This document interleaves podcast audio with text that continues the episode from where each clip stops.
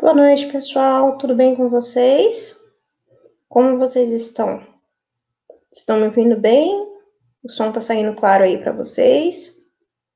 Sejam todos bem-vindos. Como vocês estão?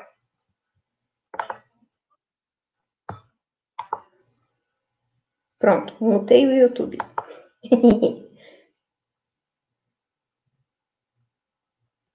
Sejam todos bem-vindos a mais um programa Tu e Elas. Bem, vamos começar já com os recadinhos práticos para a gente já mandar brasa no tema de hoje. Peço para que vocês se inscrevam no canal, sejam membros, aqueles que puderem, aqueles que não puderem, e mesmo os que já são, deem um like no vídeo, compartilhem com o pessoal, chama todo mundo para estar aqui junto com a gente, tá bom?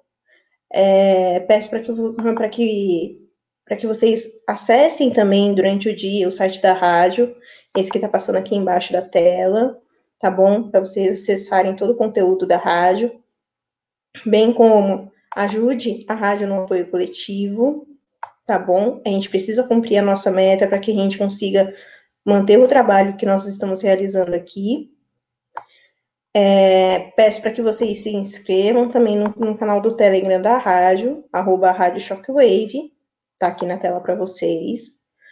É, lá ajuda sempre postando as últimas notícias, sempre que eu posso, estou também escrevendo, atualizando o portal de notícias, que é esse aqui, e o link também é disponibilizado no canal, então tantos artigos meu, do Michel, de todo mundo. E se você também quer, quer escrever, mande o texto para gente, para que a gente publique aqui no shockwavenews.com.br, tá bom? Peço para que vocês também é, sigam o programa no Telegram, se inscrevam no canal do Telegram do programa, t.me. Aqueles que não estiverem no grupo de solteiros seja dos homens, seja das mulheres, e queiram entrar, o, o link está fixado nas mensagens fixadas do canal, tá bom? Mas, se ainda assim vocês não conseguirem acessar o conteúdo, acessar o link, é, manda, comentem alguma publicação do canal para que aí eu envie o link para vocês, tá bom? É, outros, outro recadinho, Procure seguir a gente também no Instagram do Tuielas, é, arro, é, arroba Tuielas SW também, assim como o canal do Telegram, tá bom? Peço para que vocês também considerem me apoiar no apoio coletivo, que por sinal não está aqui, deixa eu só colocar aqui rapidinho. Que eu não sei por que cargas d'água tiraram daqui. Agora que eu vi. Sabe como é que é, né? Ao vivo é assim mesmo, não tem muito para onde fugir. Então a gente tem que, tem que fazer tudo na correria. Mas aos pouquinhos a gente vai a gente vai encaixando as coisas. Deixa eu abrir aqui. Enfim, é, se vocês tiverem alguma dúvida com relação. É, isso, tá na, tá na descrição, Carlinha. Tá na descrição. Eu ia abrir aqui, mas tá demorando um pouquinho para poder carregar. Tá na descrição do vídeo. Tanto o apoio coletivo da rádio, quanto o apoio coletivo aqui do programa, tá bom? É, mais pra, conforme for mais pro finalzinho do programa, eu pego o link aqui rapidinho e disponibilizo aí para vocês, tá bom? É... Boa noite a todos que estão chegando agora, sejam todos bem-vindos aqui a mais um programa Tu e Elas.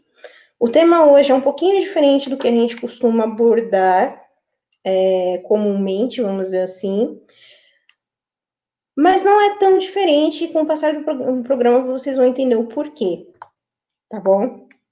Então, a princípio, o que eu posso dizer é, eu assisti a série umas três vezes. Assisti, reassisti, assisti de novo, reassisti de novo, e, enfim.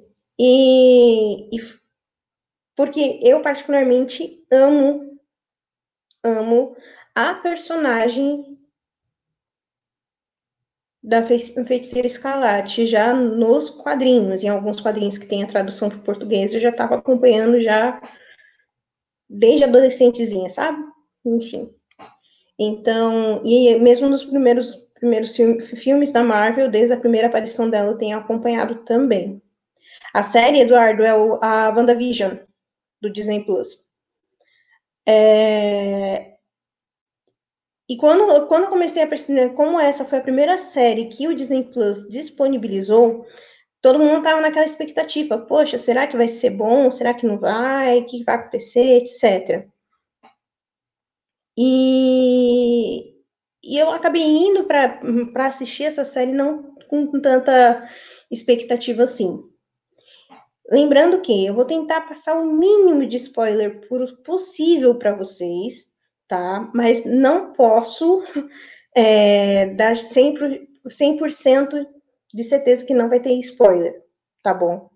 Então, Marco, com o passar da, da live hoje, você vai perceber alguns pontos que vai fazer com que, mesmo que você perceba a lacração, você foque naquilo que realmente importa. Isso, Tony, ela mesma. Enfim, o meu cabelo tá quase da cor dela, para você ver o quanto que eu gosto dela. Mas enfim. É... Então, foi uma série que, de uma certa forma, é, é uma série que, de uma certa forma, é bom você, é, é, é boa de se assistir, mesmo com spoiler, porque às vezes você pode ter uma, uma percepção totalmente diferente da minha. E isso é que é legal, entendeu?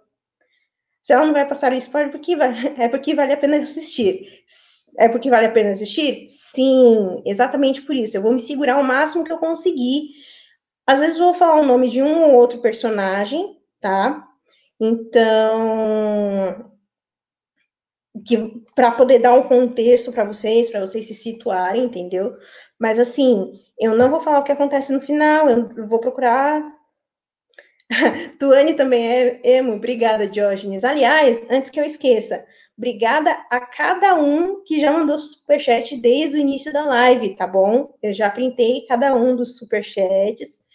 Muito obrigada, muito obrigada de coração. Meninos, vocês não sabem o apoio que vocês, que vocês nos dão com cada quantia, por mínima que seja, tá bom? Tá, tá aqui o do, o, o do Diógenes também do, chegando dando boa noite do Guilherme também logo no início. Muito obrigada. Do Imperador Etebilu também. Muito obrigada. Pode ser, mas o objetivo é ajudar. Então, doem mais. Sim, esse é o intuito. E o Tony foi o nosso primeiro a contribuir. Como sempre, né, Tony? Então, ah, aí, ó. Falando no Tony, apareceu de novo. Vai ter easter egg? Possivelmente. Não posso falar mais do que isso, mas enfim. Vamos lá, vamos focar, que já negligenciei muito aqui, já já fugi totalmente do foco. Então, ainda ninguém ganhou The Mentalist. Bondinho do doisinho. Bem assim, vocês estão fogo, hein, meninos? É... Então, assim, o que eu posso falar para vocês de princípio é. Uh, a série da Feiticeira Escarlate é uma série que vale a pena ser vista, sim. Assim como todas as outras séries valem muito ser vistas. Por quê? Não porque ah, a Tuane é Marvete, ah, a Tuane é isso, ah, atune aquilo. Não. As duas valem ser vistas desde que vocês assistam com essa ótica que eu vou passar para vocês. Tá bom? Então, assim, é, não é que a minha visão seja melhor, nem nada, nem nada do tipo, tá? É porque, querendo ou não, como eu falei para alguns aqui, eu sou assistente social de formação, então, eu não vou assistir uma série somente é, somente por assistir. Eu vou pegar algumas nuances que talvez vocês não consigam pegar, porque vocês não têm o olho treinado, vamos dizer assim. Tá bom? É, o, o, imperador falou aqui, dois em dois a Tuane compra um mic novo, olha. Deus queira. Deus queira. Vamos lá. Bem, a série começa, é, para quem não sabe, a...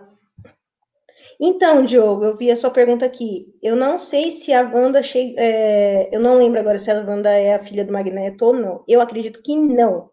Porque pelo que é passado na série, né, a história dela, pelo que eu saiba, não é, tá bom? É, mas aí eu não vou dar mais spoiler que isso, não, tá bom? Veja a série, aí depois. obrigada, Thalita. Muito obrigada, Tata. Dois real pro, pro Raoni que tá me indigando no chat. vocês são fogo, meninos. Como não gostar de fazer live aqui com vocês? Como não gostar? é, então, Eduardo, na série não é, não é isso que é passado. Eles reescreveram a história da feiticeira. Então, por isso que eu falo para vocês verem a série. Tá bom? É, enfim. E logo no início da série, a gente. A série, a série em si é como um sitcom.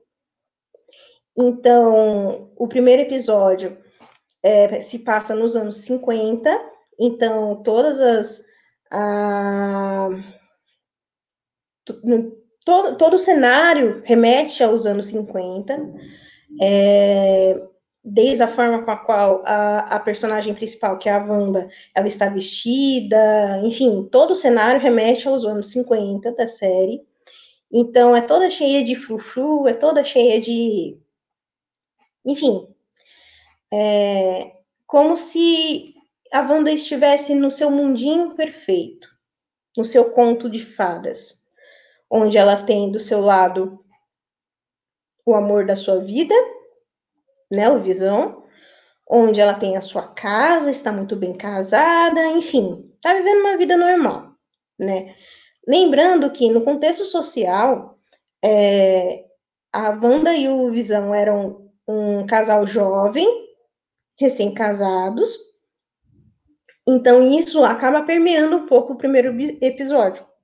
Aquela coisa mais afetuosa, aquela coisa mais classicona, sabe? E como nos anos 50 a sociedade em si era, né, tinha, era, era uma sociedade mais tradicional, mais pacata e tudo mais, então tudo isso acaba sendo retratado de alguma forma na série, logo no primeiro episódio, tá bom? E durante a trama em si do primeiro, a, a, a, primeira trama, vamos dizer assim, que é, que é colocado, o primeiro problema do casal, é um, um dia especial na vida deles. Então, ela não sabe se o dia especial é aniversário de casamento ou o que, que é o aniversário de um ou de outro. Mas, com o decorrer do episódio, você vai vendo o, o que seria essa data especial que ela marcou no calendário. É... Quando, quando você, você tem uma determinada cena no, nesse, nesse primeiro episódio, que é uma, uma, uma cena que eu diria que é muito comum, principalmente nos dias de hoje. É, é típico de casal que é recém-casado. Falo isso porque eu já fui. assim, eu não tenho tantos anos de casado assim, mas já passei por situações semelhantes é, de já chegarem e falarem, perguntarem para vocês, às vezes você vai no jantar, ou você vai, é, vai sair com seu esposo, com a sua esposa e tudo mais. Primeira coisa que os familiares ou qualquer outra ou qualquer outras pessoas que sabem que vocês são recém-casados, primeira coisa que eles perguntam: e cadê os filhos? Cadê os filhos? Cadê os filhos? Cadê os filhos? E é algo que permeia de uma certa forma também o episódio e é tratado também no episódio. Como o primeiro episódio é um é, é um episódio mais de introdução, ou seja, mais introdutório, então não tem muito segredo, tá? Então não tem nada é, não tem nada muito espalhafatoso, vamos dizer assim, tá bom? O segundo episódio Já não.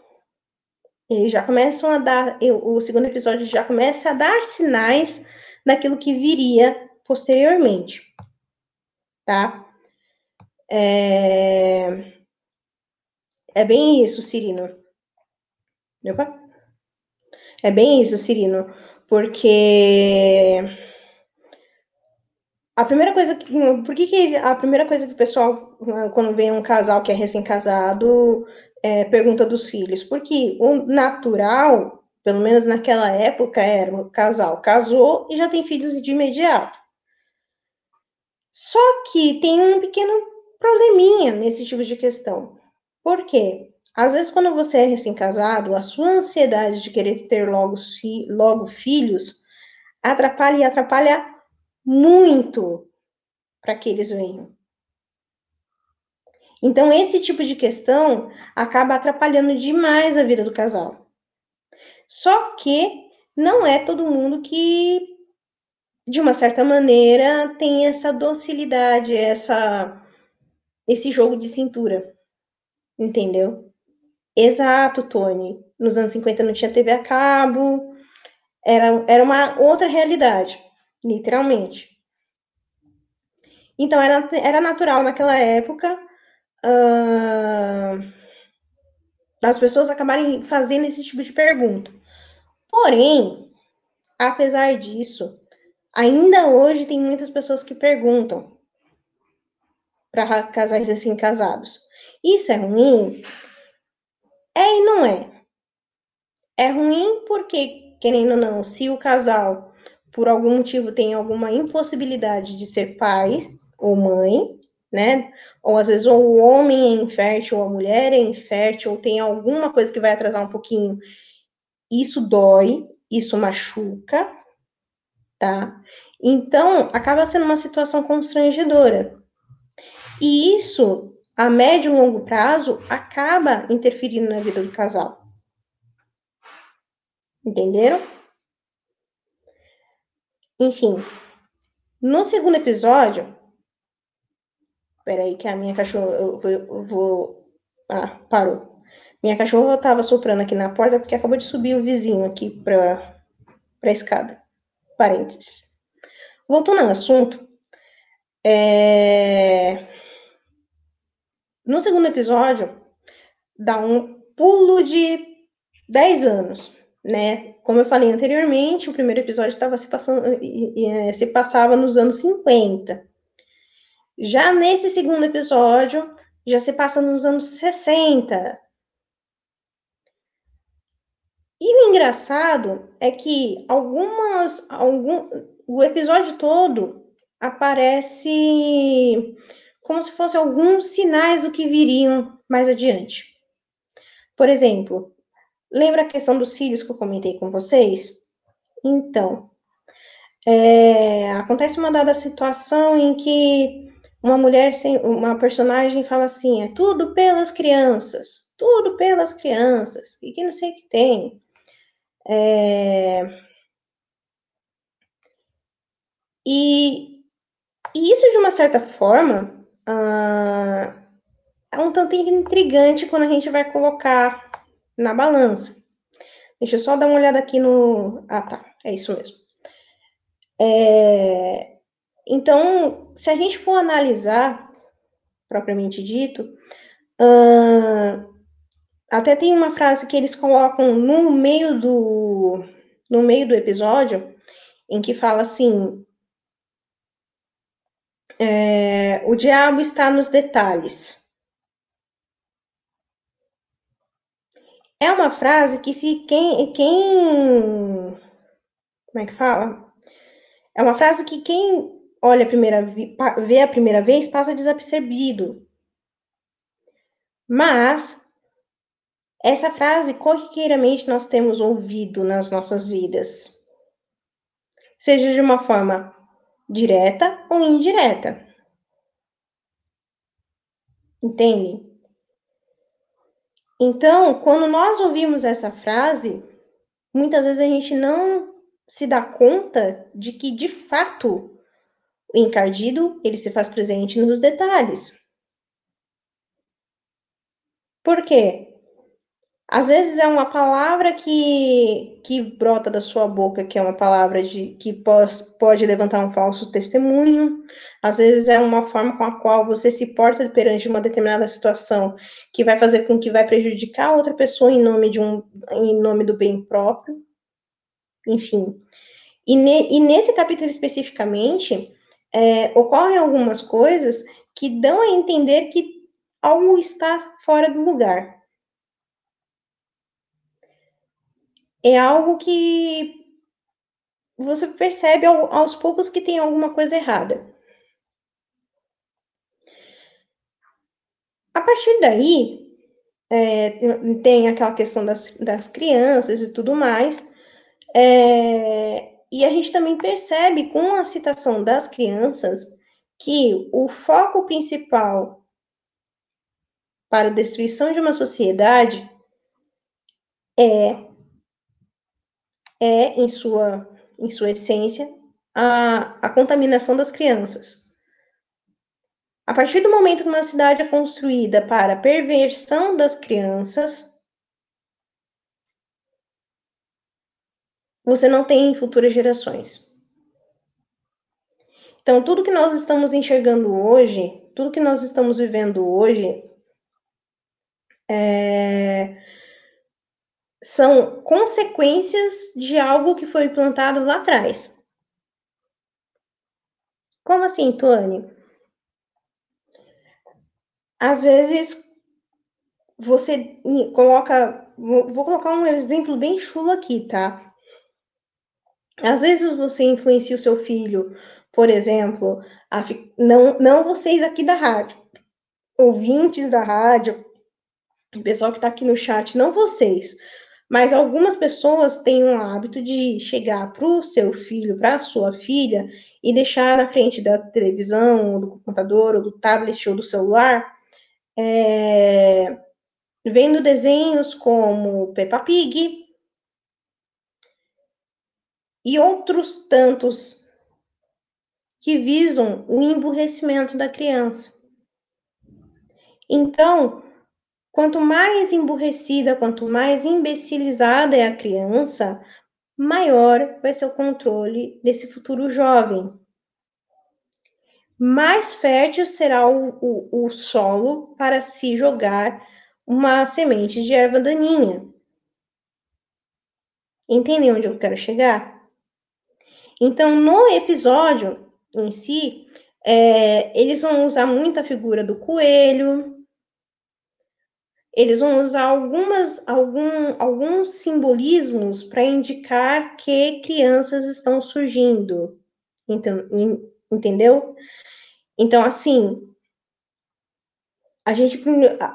Esses pequenos detalhes que eles vão colocando. É, se, uma, se uma pessoa acabar não se ligando nisso, se pegar somente a história da, da que né, está sendo passada, ai, que fofinho, é tudo pelas crianças, ai, que amor, todas as formas de amor valem, toda essa patifaria que vocês já estão acostumados. Porém, no fundo, no fundo, o que eles querem nos falar diretamente? Que o alvo principal para a destruição da sociedade são as crianças como eu falei anteriormente, destrua as, as próximas gerações e você não terá futuro. É exatamente isso que eles estão fazendo. Daí, é, também tem um outro ponto que eu gostaria de colocar para vocês desse segundo episódio, algumas nuances que é, o tempo inteiro você percebe que é, tá tudo muito perfeitinho. Tudo acontece, sabe, da, do, do, do, mais simples até o mais complexo detalhe, é tudo milimetricamente calculado, nada dá errado, e ainda assim, algumas coisas que dão errado parece que rebobina, o tempo inteiro parece que você está realmente numa série de sitcom onde quem está no controle é a Wanda. Tá bom, mais um spoiler.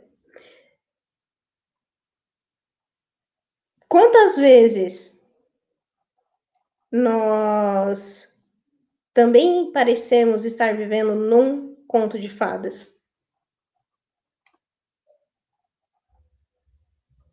Quantas vezes?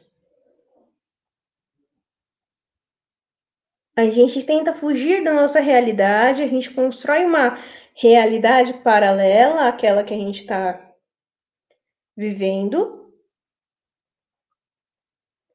para não, não com, nos confrontarmos com aquilo que nos incomoda. Obrigada, Tony. Ele mandou mais um super chat aqui pra gente. Obrigada. O ataque à inocência é a máxima ofensa a Deus. Exatamente. Quando você ataca a inocência de uma criança, você está atacando diretamente a, a forma mais sublime é, e, a, e a via reta de, que se você, de você chegar na. É, de você chegar na, é, alcançar o objetivo da santidade. É bem por aí mesmo, Tony.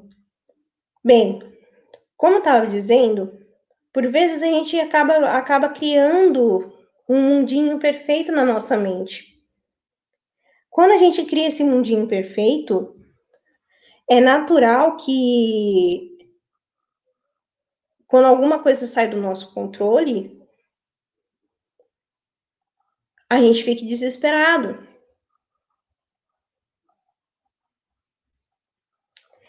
São e não são, Paulo. São e não são. Vocês vão entender o porquê. Porque assim, quanto mais a gente confronta a nossa realidade, quanto mais a gente confronta e toca a nossa realidade, muito mais ainda é, a gente acaba confrontando direto ou indiretamente a nós mesmos.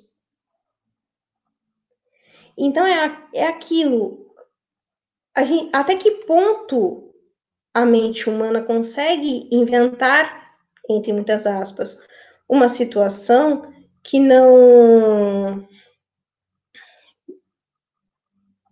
É, consegue inventar uma situação que não condiz com aquilo que é real. Entendem o que eu quero dizer? É o que acontece hoje em dia, por exemplo, com a nossa juventude. Muitas vezes nós percebemos que os jovens hoje, salvo algumas raras exceções, não sabem que mundo eles estão vivendo. Não só não sabem, como como acham que tudo na vida é fácil, que tudo na vida é flores.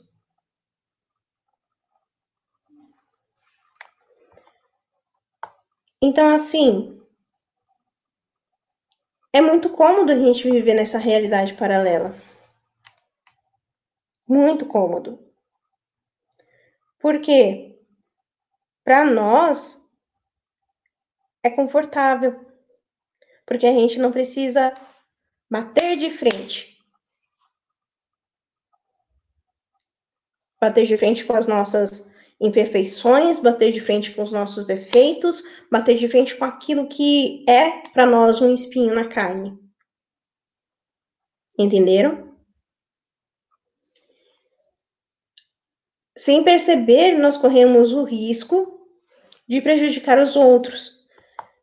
E além disso, perdemos aquilo que nós temos por essência. Ou seja, a gente fugindo da nossa realidade, a gente diretamente, direto, tô falando categoricamente, tá? A gente diretamente acaba prejudicando os demais. Por que que eu tô falando isso? Porque quando nós simplesmente esquecemos aquilo que nós somos, nós não conseguimos ser para o outro aquilo que Deus sonha que nós sejamos. Entendem onde eu quero chegar? Dá um exemplo prático. É, em um casal, um homem, o homem não é igual a uma mulher. E nem precisam ser iguais, tá? Por favor. Porém, as diferenças de ambos precisam se complementar. Porque a partir do momento que essas diferenças são muito acentuadas, fica praticamente impossível de você manter uma relação. Entenderam? Quando nós é, esquecemos a nossa essência, nós não conseguimos ser nós mesmos para o outro. E, por consequência, o outro não chega a nós por, aqui, por aquilo que nós somos, mas chega a nós por uma imagem que nós fazemos de nós mesmos. Entendem? Por isso que hoje é cada vez mais comum relacionamentos não darem certo. Porque as pessoas se casam com uma imagem que ela tem daquele que, aspas, é amado. Não toca a realidade. Entenderam?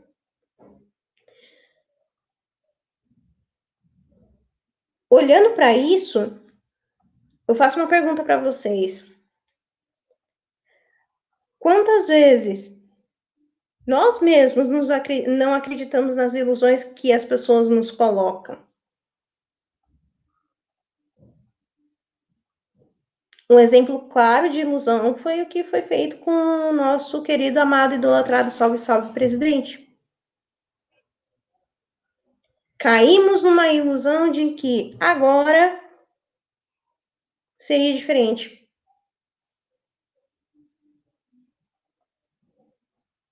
Caímos na ilusão de que agora acabou. E foi uma série de ilusões. E tem pessoas que ainda permanecem na ilusão. Mas por que, que, elas, que elas preferem continuar acreditando nessas ilusões? Para fugir do sofrimento.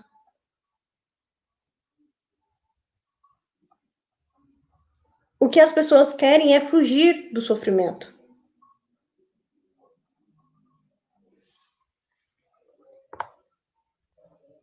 Por isso que eu até comentei isso com, com algumas pessoas que estão aqui no chat, que nós estamos vivendo tempos onde nós, estamos, nós somos comparados com animais. Como assim, Tuane? Nós estamos fugindo da dor, buscando prazer o tempo inteiro, ininterruptamente, como diria o padre Paulo Ricardo. O fugir da dor, porque a dor incomoda, a dor, é, a dor não me faz bem. Buscando prazer porque é aquilo que me satisfaz. Então é uma vida é uma vida promíscua, é uma vida de depravação, é uma vida cada vez mais sexualizada e sexualizada cada vez mais cedo, por isso que faz o link com a perversão das nossas crianças. Entendem? Uma coisa puxa a outra. E tudo isso porque nós queremos atingir uma felicidade, mas uma felicidade que nós não conseguiremos ter longe de Deus. De forma nenhuma. De forma nenhuma. Então, tendo em vista isso, é impossível a gente não lembrar, por exemplo, do poema de Santo Agostinho que está lá no, no livro de Confissões, Tarde te amei. Para quem não conhece a história de Santo Agostinho, resumindo rapidinho, para a gente não perder muito tempo, Santo Agostinho vivia, vivia uma vida depravada. Sabe aquele cara que ia para Esbórnia, ia para tudo quanto é canto, enfim, fazia, acontecia? Era Santo Agostinho. E é santo. Doutor da igreja. Por que, que é santo? Porque num dado momento da vida ele percebeu que a felicidade que ele buscava nessas coisas estava apenas em Deus. Eu peguei um trecho especificamente desse desse desse poema, que é a parte final dele. Vou ler para vocês rapidinho, é curtinho. Assim diz o Santo Agostinho: Tarde te amei, tarde te amei, ó beleza tão antiga e tão nova. Tarde demais eu te amei. Eis que estava dentro e eu fora e fora te buscava, e me lançava, disforme e nada belo, perante a beleza de tudo e de todos que criaste. Estavas comigo e eu não estava contigo. Seguravam-me de longe de ti as coisas que não existiriam senão em ti. Chamaste, clamaste por mim e rompeste com a minha surdez brilhastes, resplandeceste, e a tua luz afugentou a minha cegueira. Exalaste o teu perfume e, respirando-o, suspirei por ti. Te desejei, eu te provei, eu te saboreei. Agora tenho fome e sede de ti. Tocaste-me e agora ardo em desejos por tua paz.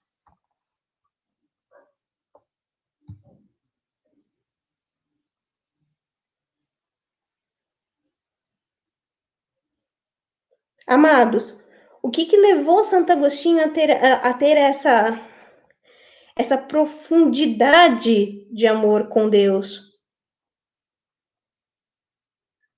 Foi de fato ele perceber que em Deus está a verdadeira felicidade. Não nos homens. É em Deus em que nós devemos buscar a felicidade em primeiro lugar. E felicidade completa aqui nesse mundo nós não alcançaremos. Nós alcançaremos a felicidade plena quando estivermos na vida eterna. Ponto.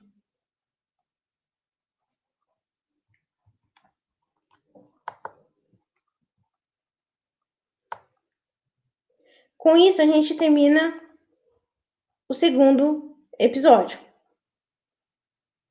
Até aí, tudo bem?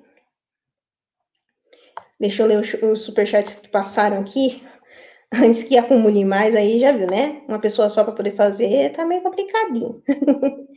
Vamos lá. Até que não tem, tanto, não tem tanto quanto eu achava que tivesse. Mas enfim. Esse aqui do Tony já foi. O Diógenes mandou aqui. O jovem de hoje não acredita que vai envelhecer. Exatamente. É assim o que a gente chama de síndrome de Peter Pan né? O jovem hoje quer viver na, na idade que eles têm agora. E acham que viverão eternamente assim. Ledo engano. O próximo superchat aqui. O Tony mandou aqui mais um superchat pra gente. Obrigada, Tony consequentemente, nem, nem se prepara para envelhecer. Exato. Bem assim mesmo, Tony. Ele mandou aqui novamente. Nem para morrer e, viver, e vivem sem sentido. Sim. Sim, sim. E é cada vez mais comum a juventude se perder, porque, como eles acham que terão o papai e a mamãe para a vida inteira, então, eles não querem.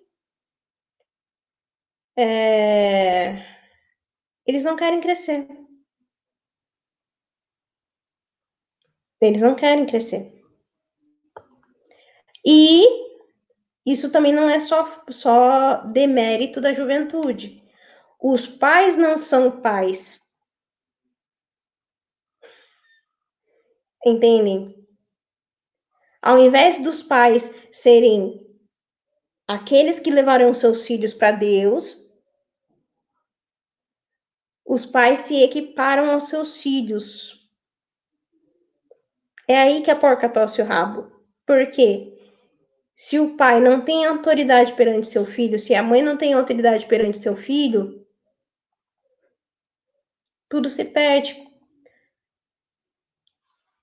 Aí o Diógenes mandou aqui. Sem, sem Deus, o homem se sente um centro do universo. Exato. Aí a gente vê como o materialismo tem dominado a nossa sociedade hoje, porque o homem virou o centro de tudo de tudo. Até o Eduardo, o Eduardo, Eduardo Marçal, colocou aqui, né? É, citando Santa Mônica. Santo Agostinho tinha uma, tinha uma mãe de verdade que rezava por ele.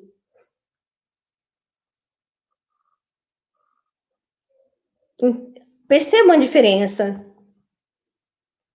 Se a juventude hoje são acaba, acabam realmente sendo imaturos, juvenis, entre aspas. Eu não gosto de usar muito esse termo porque acaba sendo um termo muito vago, mas é, acabam sendo realmente verdadeiros Peter Pans, ou como a Andressa colocou aqui, acabam, acabam se tornando eternos. Opa, aqui do, do Diogo Cirino, subiu um pouquinho. Que a Andressa colocou aqui, são eternas crianças, o que é uma verdade, o que não, é reflexo daquilo que eles não têm em casa, da mãe que, que eles das mãe, da mãe que eles não têm, do pai que eles não têm. Puxem os programas anteriores. Aí vocês vão começar a identificar as raízes do problema. Entende? Porque é uma coisa que não é, que não foge daquilo que o programa trata. A Thalita colocou aqui. Ai, sou, eu sou o melhor amigo do meu filho. Se você se coloca como o melhor amigo do seu filho, perdão. Mas a tendência é que você po pode vir a pegar o seu filho amanhã ou depois numa biqueira. Você não é amigo do seu filho? Ele vai te colocar. É, ele vai te colocar no mesmo nível dos seus amiguinhos, dos seus colegas. E não é isso. Pais, pelo amor de Deus, sejam pais. Exerçam a sua autoridade sobre seus filhos. Não importa a idade que eles tenham. Não importa. Se vocês não exercem a autoridade que vocês têm sobre seus filhos hoje, Amanhã vocês vão chorar. E chorar pelo leite derramado não adianta. Tudo bem? Vamos lá. Agora a gente já tá no terceiro episódio. No terceiro episódio, eles remontam a cena lá nos anos 70. Nesse episódio, se eu não me engano, é, é um dos episódios que, assim, são mais densos em, algum, em alguns aspectos, mas é, é até bonitinho, vamos dizer assim. Vocês vão entender o porquê. Como eu falei anteriormente, no segundo episódio, a gente sempre tenta fugir da realidade. Porém, a realidade sempre se impõe. Você não consegue ficar varrendo a sujeira para debaixo do, do tapete. Uma hora ela se mostra. Uma hora ela se mostra. Agora vamos colocar, vamos colocar um exemplo legal para a gente ter uma imagem da, de, de pessoas que fogem da realidade. Os bolsonaristas. Tenho certeza que vocês que estão ouvindo. Tenho certeza que vocês, que vocês estão ouvindo aqui, tanto pela rádio quanto pelo YouTube, Twitch, Facebook, etc., tem um bolsomínio de estimação. Duvido que não tenha. Duvido. Tenho certeza que vocês têm. Os bolsonaristas são um exemplo de pessoas que ficam alienadas à realidade. Criaram um mundinho perfeito delas e elas não querem, de forma nenhuma, sair desse mundinho. Porém, como a gente tem observado, a realidade está se impondo. E se impondo forte. Forte. Ao sermos confrontados com as dores, é natural que o primeiro momento seja de fuga para tentar minimizar as lembranças que possam ter causado essas dores, ou seja, para fugir das que são dolorosas. Ou seja, é natural do ser humano quando ele passa por uma situação de conflito, seja na infância, na adolescência ou já adulto, que ele acabe ele acabe meio que como posso dizer, fugindo dessas ocasiões que fazem com que eles se lembrem desses ocorridos. Por exemplo, uma pessoa que sofre um acidente de carro grave. Todas as vezes que ela se deparar com dentro de um carro, durante muito tempo, ela vai sentir medo, ela vai se sentir acuada. Por isso que nos transtornos pós-traumáticos é necessário ter um trabalho de acompanhamento psicológico para poder ir para a partir do momento que você faz esse tipo de de tratamento, a pessoa vai aos poucos sanando ou ressignificando essas lembranças. Então, para nós, na nossa vida, eu tenho certeza que se eu perguntar para qualquer um que está aqui no chat, ou para quem está nos ouvindo agora na rádio, qualquer um aqui tem uma lembrança dolorosa na sua vida pessoal. Pense em um minutinho, enquanto eu bebo água aqui. Numa lembrança que é dolorosa para você. Não precisem colocar no chat, tá? Pensem agora, com vocês.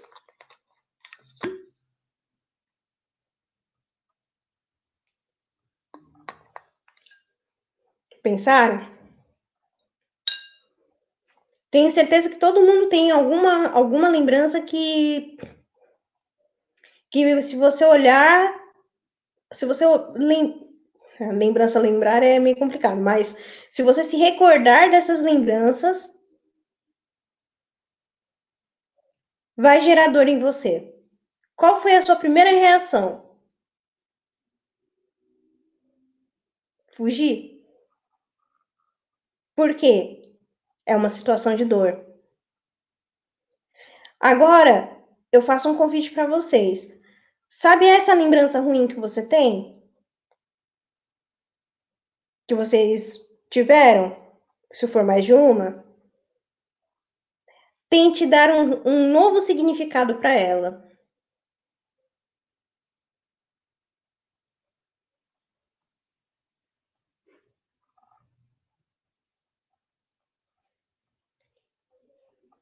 Por quê? A partir do momento que nós conseguimos ressignificar cada uma dessas dores, e a série vai trazer muito isso, a, a falta do, desse, desse caminho de, de autoconhecimento e de consequência, ressignificação das nossas dores, se nós não, fiz, não fazemos esse trajeto de ressignificar essas lembranças, essas situações que geram dores, a gente não consegue superar. essas situações.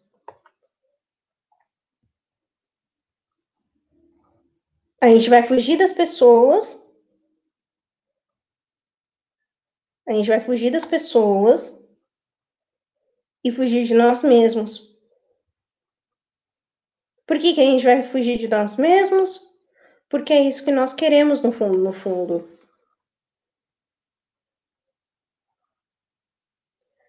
Então, assim, ah, que nem o Barão colocou aqui, eu tô, tô, vendo, tô vendo o chat aqui, você colocou, tá, Barão? Mas não leve pro pessoal, por favor. Procure esquecer dos meus erros para não cometê-los novamente. É aí que você se engana. Por que, que eu tô fazendo, falando isso? Quando você se defronta com seus erros, você olha, olha para uma situação em que você foi errado, putz, que merda, fiz essa coisa de errado. Tá, agora eu já sei que isso é errado, eu não vou esquecer. Porque se tiver uma situação que acaba que acaba se vai, é, se acabar se repetindo uma situação semelhante, eu já sei como eu não vou agir. Então não é você fugir do seu erro. Aí a gente vai voltar àquilo que eu falei no, no episódio anterior. Fugir da dor, buscar o prazer. Quanto mais você foge da dor, quanto mais você foge do seu erro, quanto mais você foge daquilo que te traz dor, de alguma forma, mais você vai buscar o prazer. E cada vez mais você buscando prazer, você fica, se torna uma pessoa ainda mais fácil de ser comandada, de ser adestrada. Como que os cachorrinhos são adestrados? Você dá um estímulo positivo para o cachorrinho, ele entende que aquela ação é boa e ele passa a ter aquele comportamento.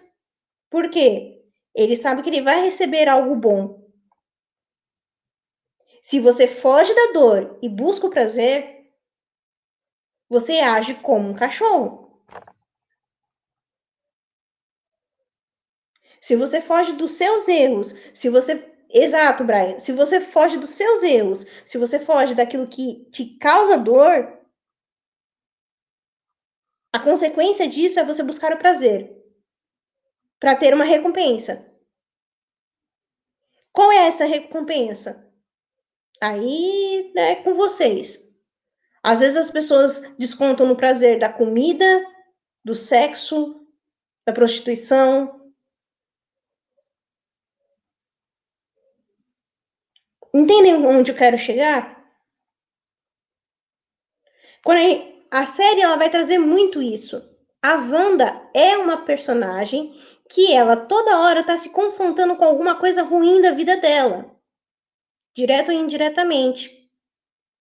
Só que ao invés dela querer superar essas situações ruins, ressignificando essas situações, ela quer fugir.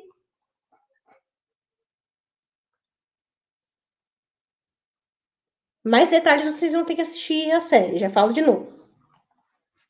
Bem, assim termina o terceiro episódio. No quarto episódio, a gente já tá indo, já tá indo perto da metade já. É... O quarto episódio ele passa. Opa, peraí. Antes da gente começar, tem uma perguntinha aqui que é Barão colocou aqui. Então, os fortes são aqueles que conseguem subjugar os próprios desejos? Seria isso? Não. O forte é aquele que reconhece as suas faltas, reconhece as suas falhas, reconhece os, as situações que te causam dor e reconhecendo essas situações, é, dá um novo significado para elas. Agora eu vou colocar um, um exemplo meu, pessoal.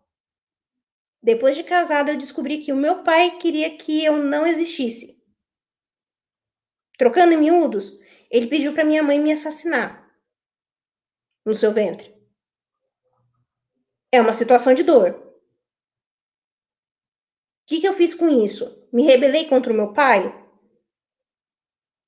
Quis matar o meu pai? Não. Eu ressignifiquei essa dor e vi que, apesar dessa dor, de uma forma ou de outra, essa dor me levou e me construiu para ser o que eu sou hoje. Uma pessoa totalmente pró-vida, uma pessoa que luta pelos nascituros. Não estou em nenhum, não estou em nenhum movimento pró-vida. Mas o meu trabalho é escondido. Eu não preciso mostrar para vocês o que acontece. Entendem? Deu para entender? Então, quando você, quando você pega uma situação que causa dor na sua vida e você traz, traz essa situação de dor, não para você se alimentar dela, mas para que você olhe para ela e fale: a part... apesar dessa dor que eu estou sentindo, eu uno essa dor a Cristo que sofreu todas as dores por mim no, no madeiro da cruz. E a partir do momento que eu coloco no madeiro da cruz, essa dor para mim me mostra que eu fui salvo por uma dor. Eu fui salvo por aquele que se doou por mim mesmo não merecendo. E essa dor, essa situação de dor, ou essas situações de dores, me aproximam ainda mais de Deus. Me aproximam ainda mais de Jesus. Porque são essas situações de dores que me deixam mais frágeis. Me deixando mais frágeis querendo um colo, querendo um afeto, querendo uma querendo ser amado, faz com que eu busque esse amor. Mas eu preciso buscar esse amor em uma fonte inesgotável, que é o próprio Cristo. Entende? Se nós não fazemos esse processo, é muito complicado a gente acabar sairmos. Exato, Barão. Exato. Por que, que nós temos que sujeitar tudo a Jesus? Por quê? Porque ele sofreu tudo que nós tínhamos que sofrer e mais um pouco. Na palavra vai dizer: tome a sua cruz e siga-me.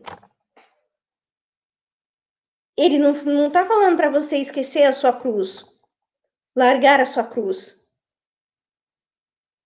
Ele está pedindo para você carregar a sua cruz. Porque é esse pequeno sofrimento, é essa pequena dor que você está sentindo agora, que vai fazer com que você se aproxime mais dele.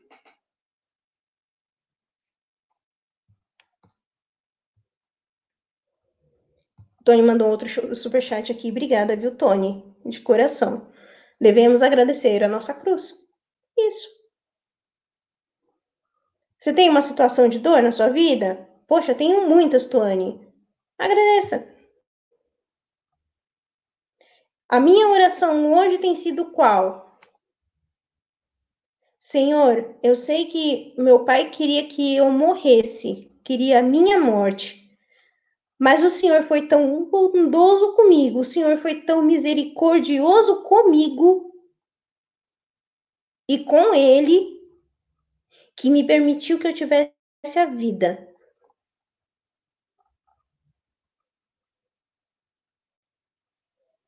Me permitiu que eu hoje estivesse casada, com a minha casa, com a minha família.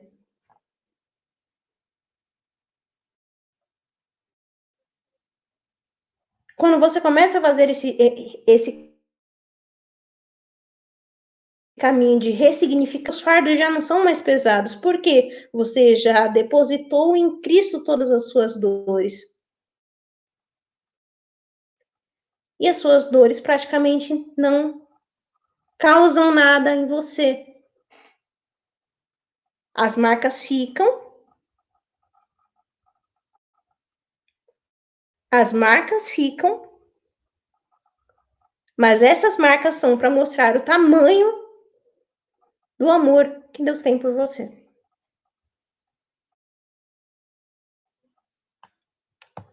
Raquel colocar aqui, na cruz é, é a oportunidade de ser santo, o ouro provado no fogo. Exatamente. Exatamente. Vamos lá. Como eu tinha dito para vocês, o, o quarto episódio, seguindo esse roteirinho de sitcom, ele vai remeter aos anos 80. A abertura muda, tudo isso, conforme vai passando os anos, vão passando os anos, vai mudando também as aberturas, tá? Então, assim, quem acompanha essas séries americanas e tudo mais, seriados americanos, vai, vai perceber logo isso. Que a cada década muda para um tipo de seriado. Vamos dizer assim. No início do, do, do, da série, no primeiro capítulo, vocês vão. Aliás, no primeiro não. Minto. Mais pra frente na série, vocês, vocês entendem o porquê.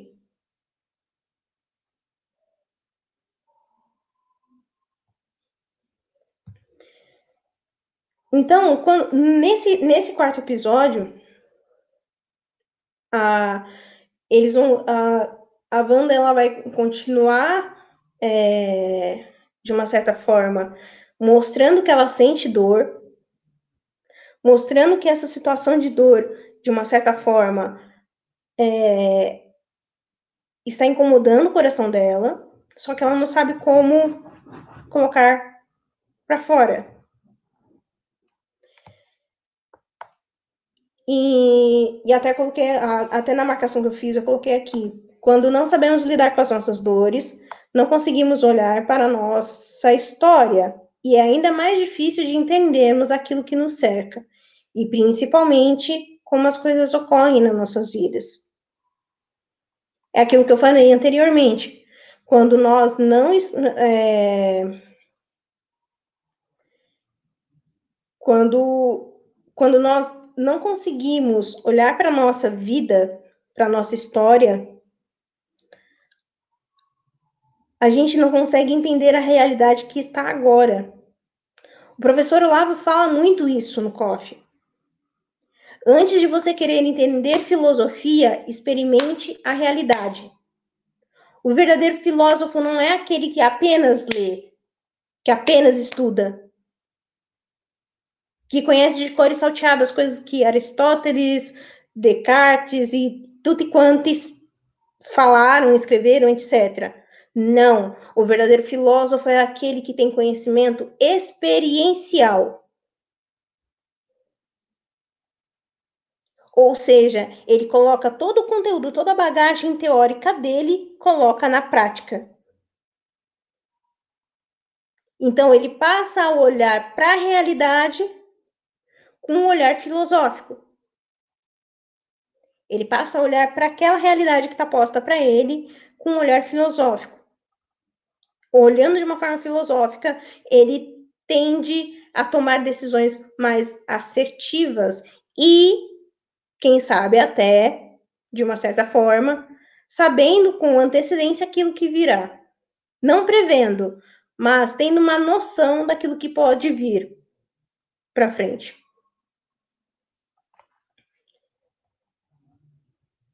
Fugimos de nós. Eita! Rapaz! Calma aí que pulou tudo aqui. aqui. Fugimos de nós e afastamos as pessoas que tentam nos abrir os olhos para qualquer que seja a nossa dor ou situação de sofrimento. Aqui tem uma personagem, salvo engano, salvo engano é a Mônica Rambeau. Ela é nesse episódio que ela tem uma determinada situação, há uma determinada situação em que a Mônica tenta abrir os olhos da Wanda. Que aquilo que ela está vivendo não é real.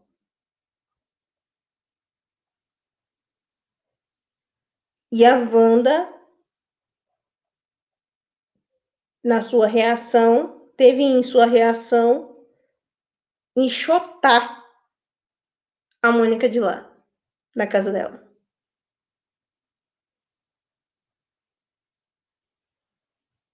Isso acontece também na nossa vida.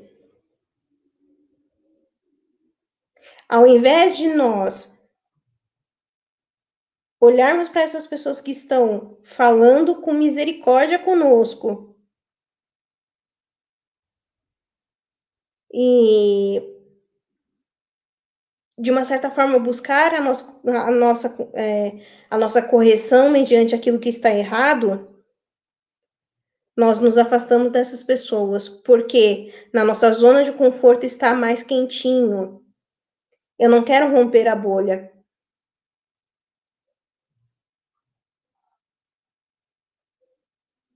Então, Tony, lembra que eu falei que eu não vou dar spoiler? Eu entendi qual foi a sua pergunta, tá? Eu entendi. Só que para eu poder dar um contexto mais amplo para vocês, eu vou ter que dar spoiler e eu quero que vocês assistam essa série. Entendeu? Então, assim, quanto mais a gente pode. Né, quando. É aí que nós percebemos que as, as pessoas que realmente estão do nosso lado e tentam nos abrir os olhos. Porque, mesmo quando nós escorraçamos essa pessoa da nossa vida, ela volta.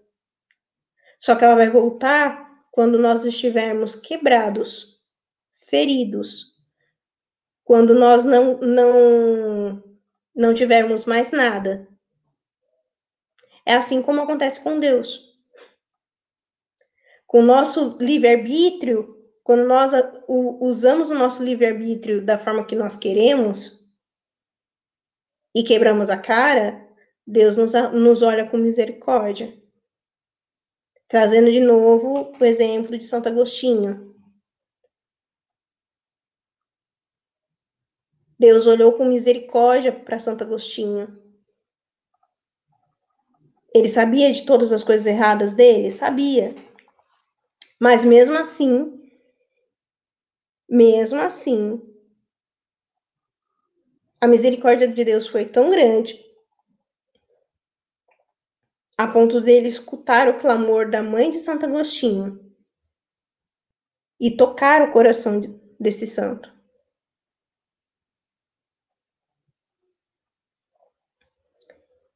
A nossa aceitação é muito mais do que simplesmente olhar para as nossas cicatrizes e não mais chorar por elas.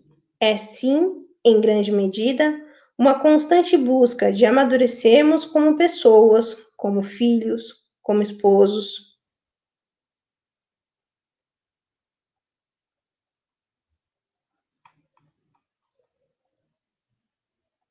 Entendem o que eu, entenderam o que eu quis dizer com isso?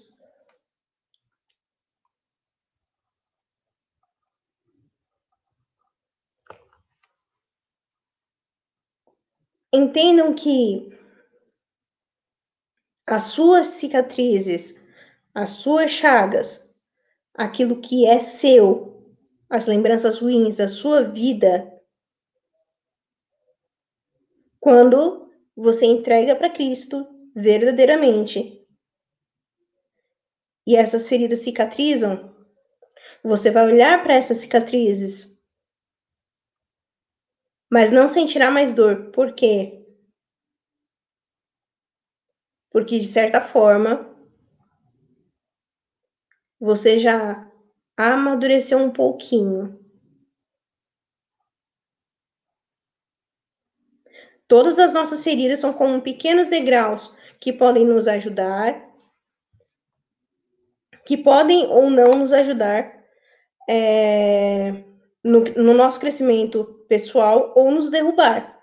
E em todas as vezes, essa é uma escolha nossa. Nossa, Tony, o que você quis dizer com isso? Simples.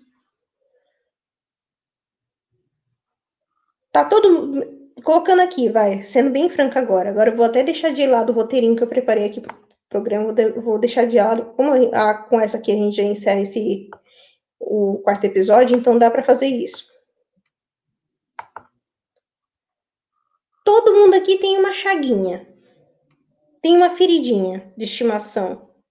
Sendo bem franco, puxa aí na sua memória uma feridinha que você tem de, de estimação. Qualquer uma. Qualquer uma, por mínima que seja.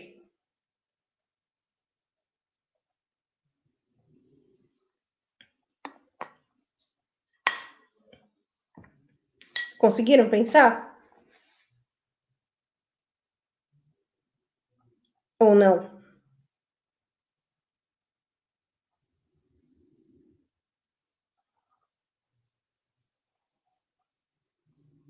Ah, o Autobot já, já identificou.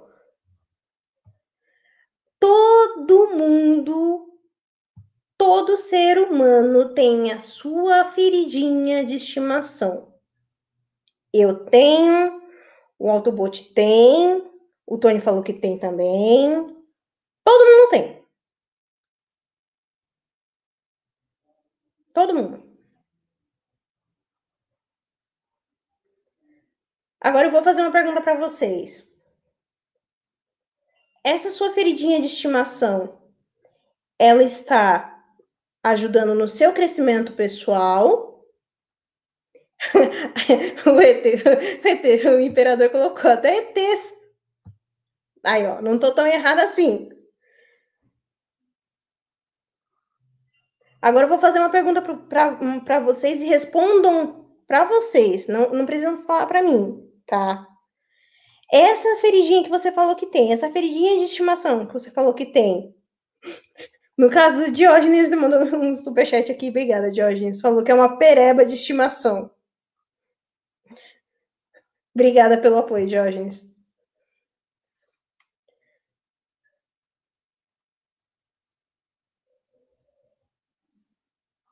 Essa feridinha, essa pereba de estimação, ela está te ajudando a crescer enquanto pessoa ou ela está te derrubando?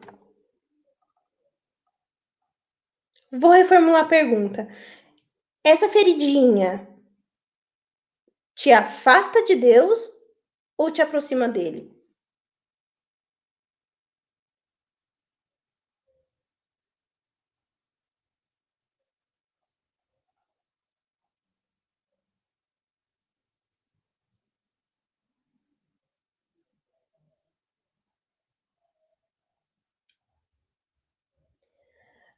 Entendem onde eu quero chegar?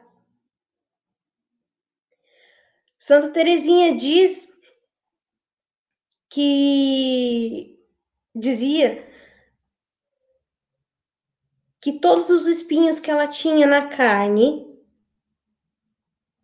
eram como se fossem os próprios, os próprios espinhos que foram cravados em Jesus, na coroa de espinhos. Sim, Barão, sim. Foi pensando exatamente nisso que, que Santa Teresinha falou, nessa frase.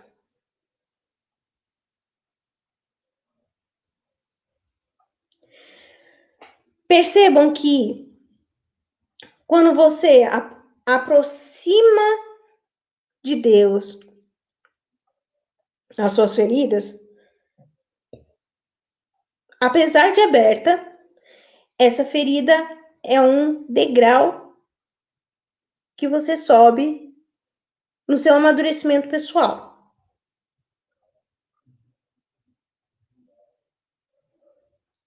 Quando você tem essa ferida, mas essa ferida não está em Deus, você se torna uma pessoa mimada, birrenta, pirracenta, vitimista,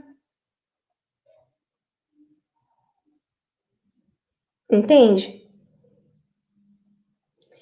Então, Autobot, nesse caso especificamente, nesse caso especificamente, é, quando são coisas que, que só Deus pode nos pode e Ele tem o poder para nos aliviar, O que cabe a nós é também o auto perdão. Que seria o auto perdão, Tuane? O auto perdão é você olhar para si mesmo e falar: nessa situação eu errei. Eu assumo que eu errei. Mas eu me perdoo por ter errado. Eu não sei se vocês conhecem o famoso por hoje não. PHN. Inclusive, esse final de semana foi final de semana de acampamento. Quando nós dizemos por hoje não, é por hoje eu me decido não mais agir da forma que eu agia antes. Ou, por hoje eu decido não mais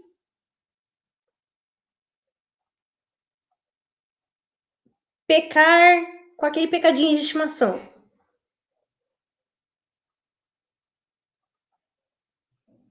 Por hoje, eu decido não mais beber. Por hoje. Entende? Por hoje. Por hoje.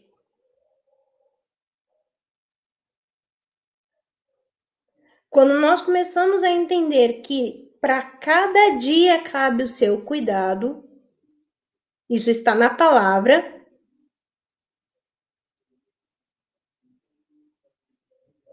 Isso está na palavra. Quando vemos que para cada dia cabe o, teu, cabe o teu cuidado,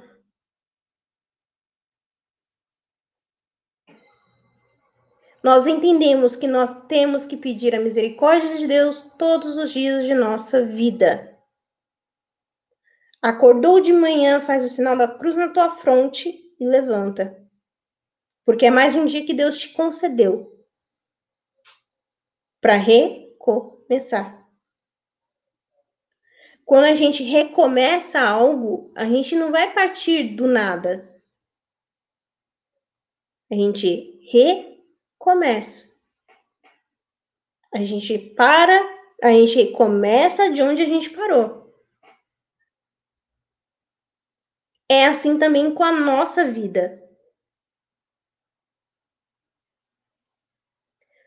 Eu, Tuane, não vou é, recomeçar no ventre da minha mãe. Eu vou recomeçar agora com o que eu tenho hoje.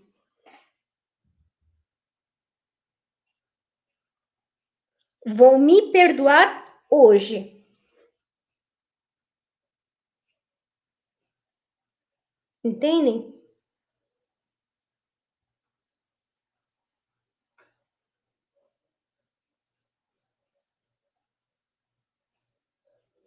Sim, Barão, é muito difícil. É por isso que nós temos os exemplos dos santos.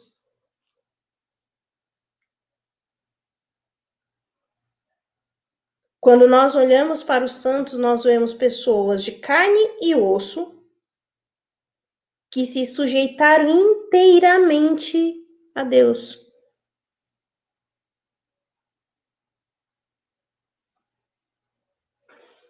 Ah, o Tony chegou com mais um superchat. Obrigada, Tony. Gente, vocês são muito lindos. Eu já falei isso com vocês, mas vocês são muito lindos. É, ele falou aqui: não estamos sozinhos nessa. Nunca. Nunca. Nunca. E repetindo aqui o que o Autobot falou, não tenhais medo. Não tenhais medo. Agora, chegamos à metade da série. Tá todo mundo conseguindo acompanhar direitinho? Sim ou não? Tá fazendo sentido para vocês? Vamos lá. No quinto episódio, hum, eles exploram com uma certa propriedade, vamos dizer assim, a dor do luto, a dor da perda.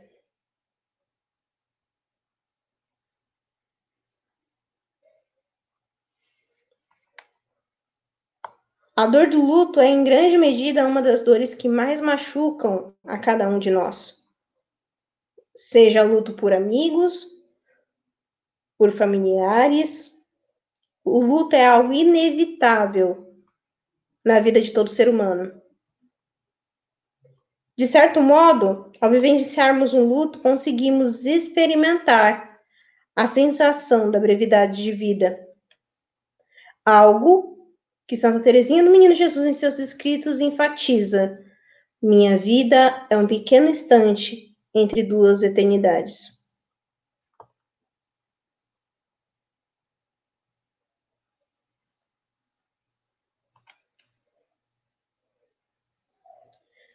Amados,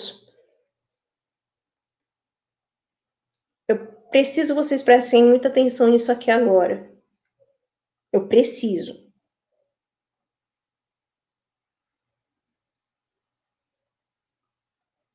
Somente quando nós passamos pela perda de um ente querido, seja ele qual for,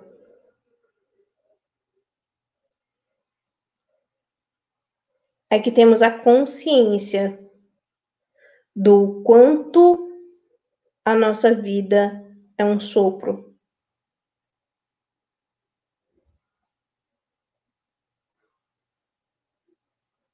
Porque o luto, quando bem vivido, é uma dor que transforma.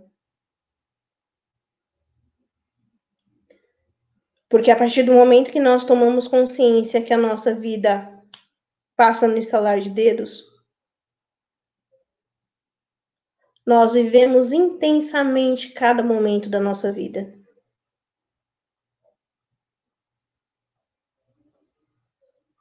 Cada momento.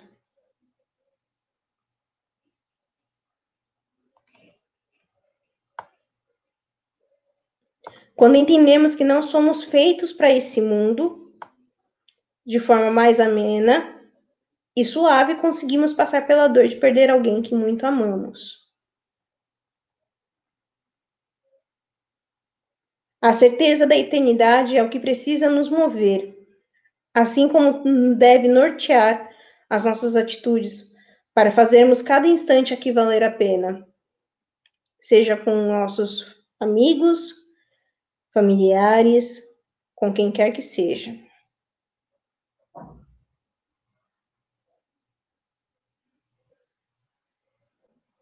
A morte é a certeza que permeia toda a vida humana. Porém, ela não deve ser a única certeza. Crer que a morte é uma passagem nos faz entender que a nossa dor é algo que passará. E no lugar ficarão as saudades, as boas lembranças que tivemos com aqueles que já se foram. Do mesmo modo que ocorrerá conosco um dia.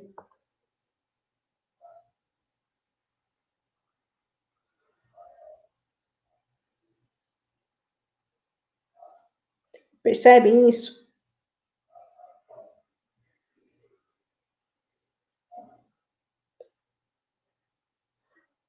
O que precisa ficar bem claro para nós, em todos os aspectos,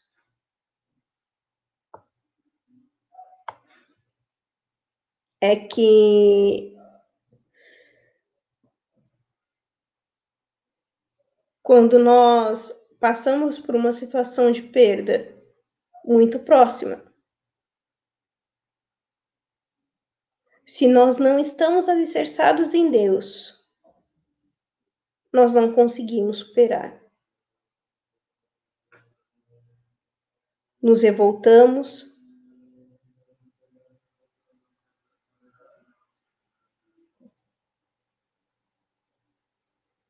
batemos de frente com Deus.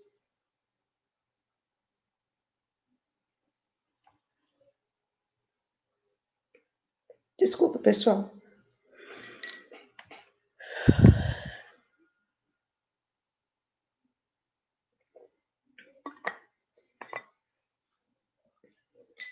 Batemos de frente com Deus. Nos perguntamos o porquê, o porquê, o porquê. Sem resposta. A única coisa que é capaz de fazer com que nós realmente consigamos levar a nossa vida adiante é a certeza da vida eterna. É a certeza que nós não somos desse mundo.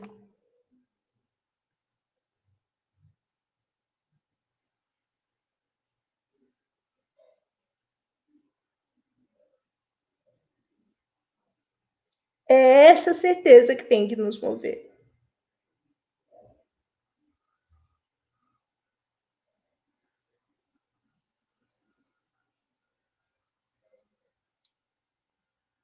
O... Nesse quinto episódio especificamente, ela ela é confrontada com essa dor.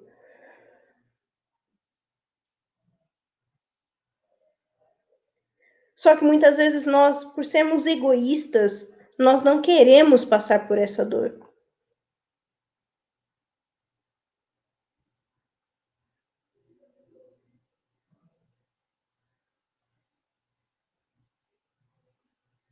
Muitos de nós, quando passamos por essa situação de luto, de enlutamento, a primeira reação é a revolta.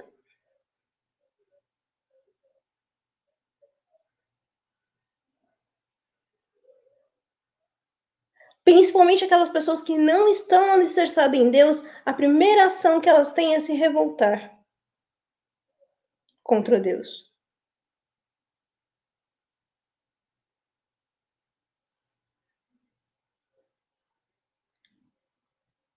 E por que, que as pessoas fazem isso, amados? Porque no fundo, no fundo, as pessoas ainda não entenderam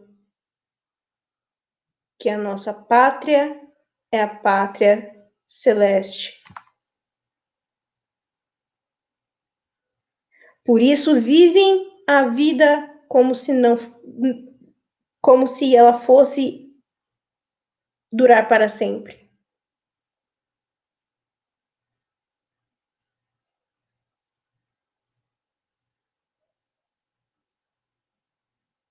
Até peço desculpas por eu estar assim, com a voz meio embargada. Mas ainda estou passando pelo processo de enlutamento, então é natural que isso aconteça. Esse ano para mim não, tá, não tem sido um ano muito fácil. Então, o que eu estou falando aqui para vocês não é uma coisa que eu estou imaginando na minha cabecinha e estou falando para vocês. Não. É uma coisa que eu estou sentindo na pele.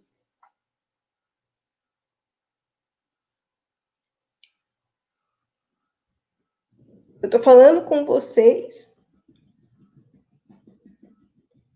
lembrando de todas as pessoas que eu perdi esse ano, até agora.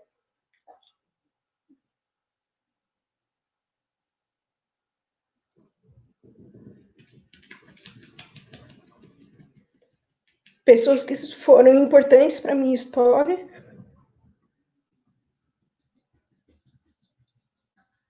Pessoas que fizeram parte da minha história.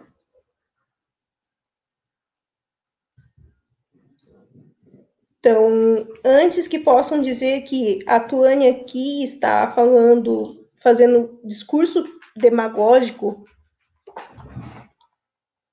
ou qualquer coisa assim que o valha, não é verdade. Não é verdade.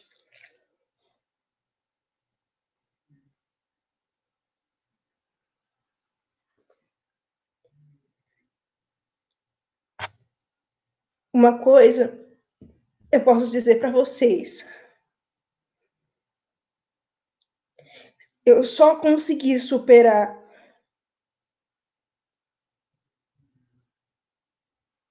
só estou superando. Porque antes de tudo, eu sei que aqueles que eu amo estão em Deus.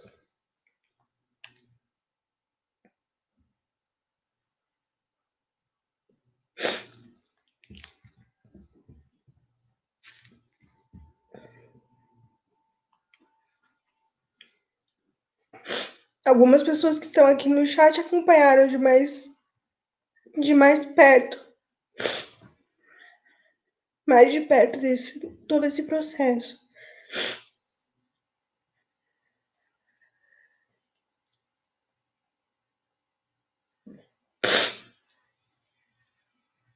É difícil, sim, muito. Agradeço, Tony, agradeço de coração.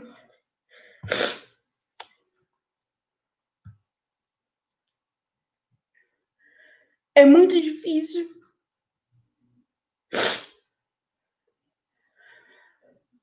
Porém, é nesse instante, é nesse momento, que você percebe que você realmente não pertence a esse mundo.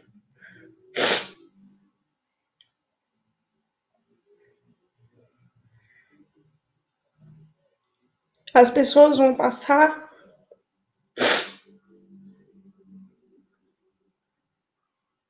As coisas vão passar. A única coisa que fica são as coisas que realmente marcaram a nossa vida. São os momentos que nós vivemos com ela, com elas.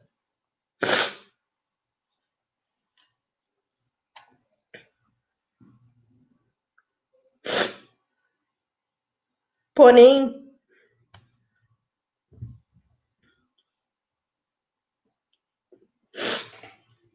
se nós não superarmos o luto, nós não amadurecemos e vivemos como eternas crianças. Seria egoísmo demais da minha parte não desejar o céu para as pessoas que eu perdi.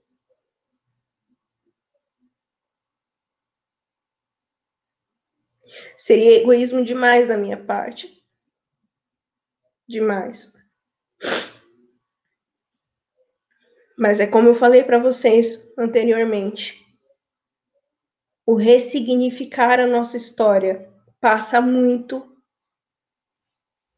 por você entender que o fim último da sua vida precisa e deve ser a sua santificação.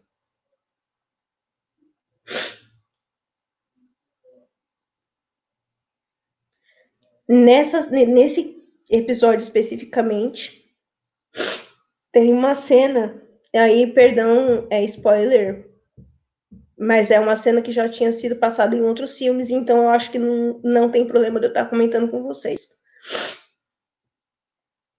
Nessa cena tá a Wanda.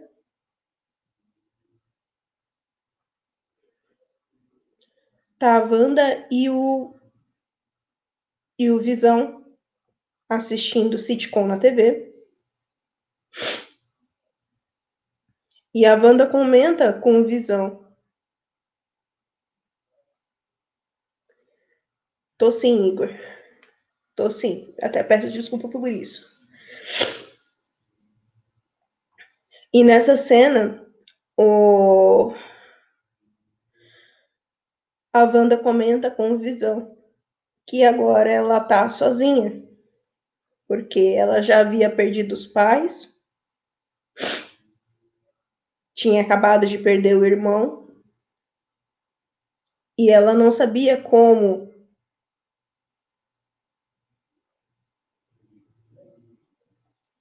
e ela não sabia como prosseguir. E o Visão falou uma frase que é uma frase que hoje faz todo sentido para mim. Ele olhou para Wanda e falou assim: Eu nunca precisei passar por um luto. Eu não sei o que é a dor de um, de um luto. Porque eu sempre fui sozinho. Mas o que é o luto? Se não o amor que perdura.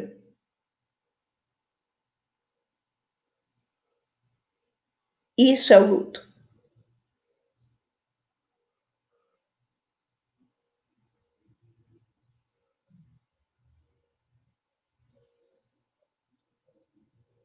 Se há o luto é porque você amou a pessoa que você perdeu.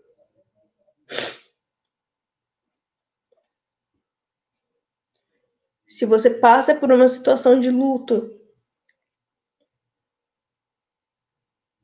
é porque essa pessoa foi importante na sua vida.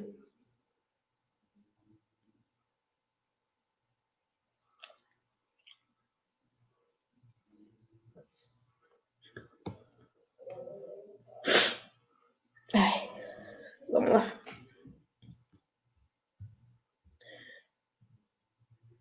Obrigada, viu, ET? Obrigada. De coração. De coração.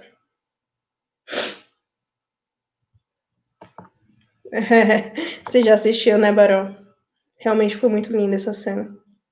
Chorei demais, confesso. É... Vamos lá. Agora, indo para o sexto episódio. Nesse quinto episódio, eu não acho que eu não cheguei a falar para vocês, mas nesse quinto episódio, é, a encenação, né, tudo que acontece ali em volta, se dá nos anos, na, na década de. Deixa eu confirmar aqui. Na década de 90.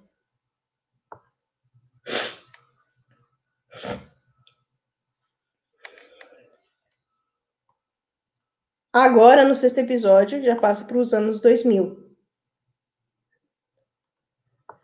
A nossa mente é dotada de inúmeros aspectos, dentre eles, e talvez o principal, a possibilidade de se reinventar, criar situações onde nós superamos as nossas dificuldades, os nossos limites pessoais.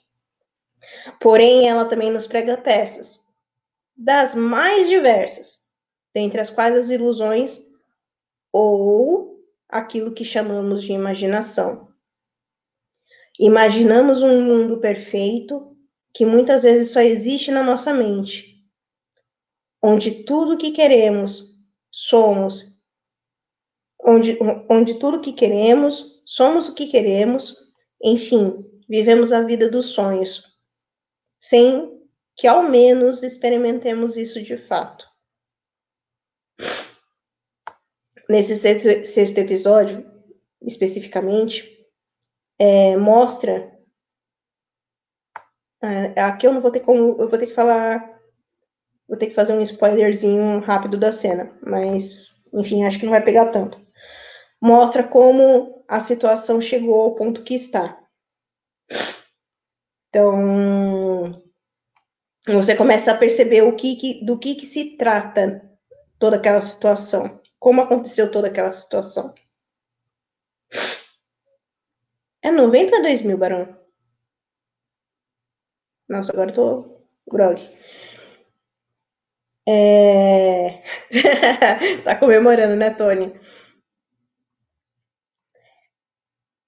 Então, assim, é como se você estivesse vendo. Lembra aquela primeira cena que eu falei para vocês, que tá mostrando, mostra o, a e o Visão casados, na casa deles, bonitinho e tal. Então, é como se voltasse um pouquinho. É dois mil, ó. Eu não tô tão errado assim. É dois mil, olha. Ó, você errado, Barão. Enfim. E. Só que nesse sexto episódio é como se você visse trechos anteriores a isso. anteriores dessa primeira cena do, do, da série. Daí, né, é que a gente começa a perceber que tudo estava tudo que estava acontecendo era fruto daquilo que a da dor que a Wanda estava sentindo pelas perdas que ela teve. Entende? Então, às vezes, a pessoa, às vezes, muitas vezes, quando está enlutada, ela fere outras pessoas, atormenta outras pessoas, sem perceber. Pessoas que fazem isso são pessoas que não conseguem lidar com situações de dor.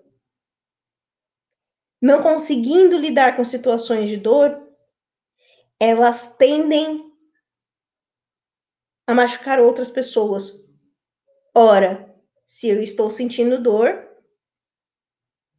Ah, é verdade. verdade, agora que eu lembrei. É, a partir do momento que as pessoas não conseguem lidar com as próprias dores, elas começam a se perguntar, mas por que que fulaninho não tá sentindo dor? Peraí, tem alguma coisa errada, vou dar um pouquinho de dor para ele também. Entende como é que é? Então, quando a gente começa a, a não saber lidar com esse processo de dor, todos ao nosso redor acabam sofrendo. Todos. Além disso, nos deparamos também com pessoas que muitas vezes carregam em si desejos maus. E uma vez que não sabem lidar com eles, são de certa forma instrumento eficaz para nossa ruína. Fofocas, intrigas e tudo mais são exemplos de pessoas que, seja por inveja ou por maldade, ou as duas coisas, sempre desejam o mal dos demais. Ou seja, nesses momentos que a gente está mais fragilizados, vamos dizer assim, nesses momentos que somos, estamos mais fragilizados pela perda e tudo mais, é natural que pessoas desse tipo de índole acabam se aproximando de nós. Então, só que muitas vezes a gente só percebe isso depois que, que a situação passa. Isso é muito ruim. Muito ruim. E a série, de uma certa forma, mostra isso. Porque lembram da Mônica Rambeau, que eu comentei com vocês? Ela entra em cena novamente e tenta abrir os olhos da Wanda de que ela estava sendo enganada pela Agatha Harkness. Que é a antagonista da trama. Porém, pelo poder de persuasão da, da Agatha, a Wanda não acredita na Mônica.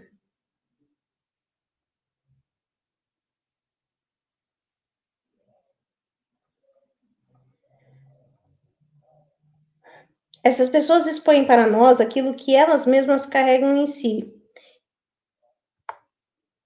de modo que muitas vezes ferem as pessoas para que estas mesmas pessoas, que são preciosas, é, tenham dor e sofrimento. Todos temos em nossos ambientes pessoas que, de certa forma, são como nosso espinho na carne, que fazem tudo pelo poder, pelo dinheiro, pela ganância. Mas até onde o ser humano pode ir com tudo isso?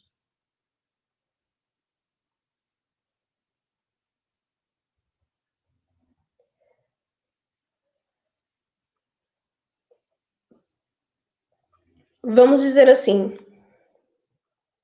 quando uma pessoa ela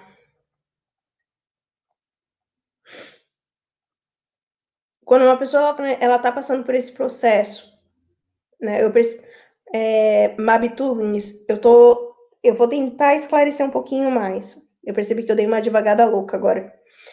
É... Eu não sei se vocês já viram quando uma pessoa está passando por uma situação muito difícil, seja de luto, seja qualquer outra, outro tipo de situação, sempre tem aquela pessoinha que olha para você e fala: Não, não, não, não fala com ela agora. Aconteceu comigo e tenho certeza que já aconteceu com vocês.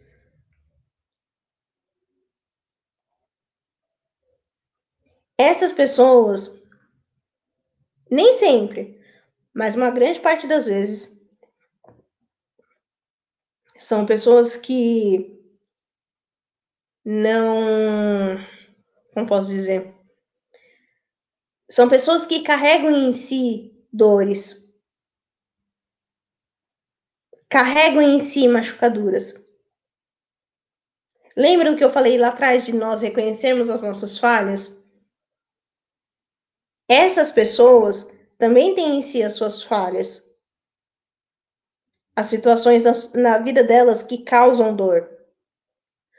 Porém, elas acham que privando a pessoa que está passando pelo processo de luto no momento de estar perto de outras pessoas, ela vai estar fazendo bem, quando não. É isso que eu quis dizer. Só que isso se dá, uma grande parte das vezes, pela inveja, ou pela maldade, ou pelas duas coisas. Entendeu agora? E isso fica claro quando você quando você está assistindo a série, nessa cena especificamente, onde está a Mônica Rambeau, a Agatha Harkness e a Wanda, e a Wanda Max, Maximoff, é, que a Agatha traz a Wanda para dentro da casa dela. Vamos dizer assim. Entendeu? Como quem diz, não, deixa que eu cuido de você. Só que no fundo, no fundo, no fundo, ela não queria cuidar. Mais um spoiler. Eu tô tentando me segurar no spoiler, mas vocês não estão deixando. Enfim. então, a, a, a, postura que a Agatha tem de trazer a Wanda para dentro da casa dela é uma postura normal de muitas pessoas. Porém, a índole dessas pessoas nem sempre é boa. Às vezes fazem isso e não percebem que estão privando a pessoa de de de repente ter um amparo maior de outras pessoas, entende? Ter um contato maior com outras pessoas. E isso se dá basicamente porque essas pessoas não reconhecem em si as suas machucaduras e acabam machucando outros. Lembro que eu falei num, num programa lá atrás que uma pessoa que é bem resolvida, ela não machuca ninguém, mas aquela que é mimada, aquela que, enfim, aquela que não é bem resolvida, ela acaba. ela acaba é, machucando outros. É nesse sentido. Então, até mesmo quando a pessoa tenta preservar a outra da dor, ela na verdade acaba aumentando, potencializando ainda mais a dor que essa pessoa está sentindo. Não sei se me fiz entender. Mas na série é retratado exatamente esse período. Esse spoiler aqui é sacanagem, hein? Mancada, Tony.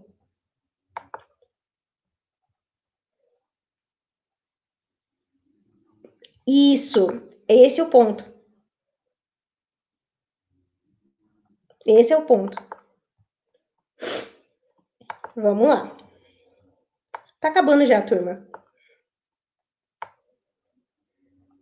É... O fato é que muitos de nós carregamos em nosso interior uma, é, uma inclinação ao mal.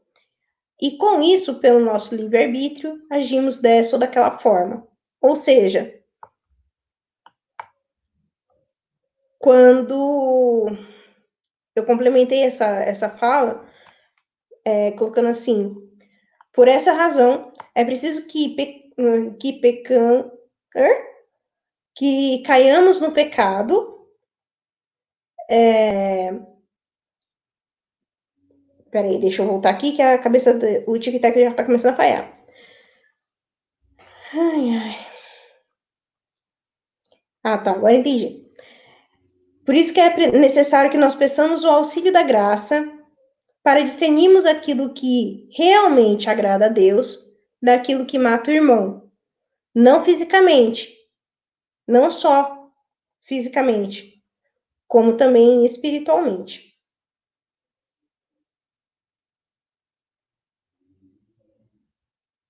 Entendeu?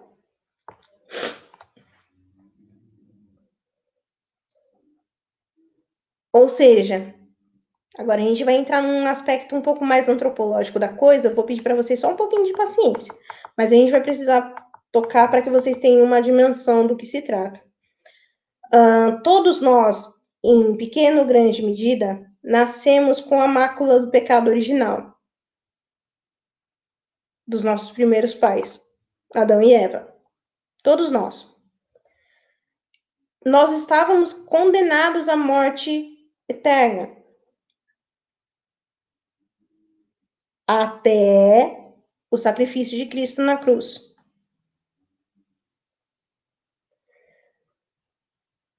O que eu quero dizer com isso? Eu, você, todo mundo aqui, temos uma inclinação para fazermos o mal. Todo mundo. Porém, Deus nos cumulou de livre-arbítrio.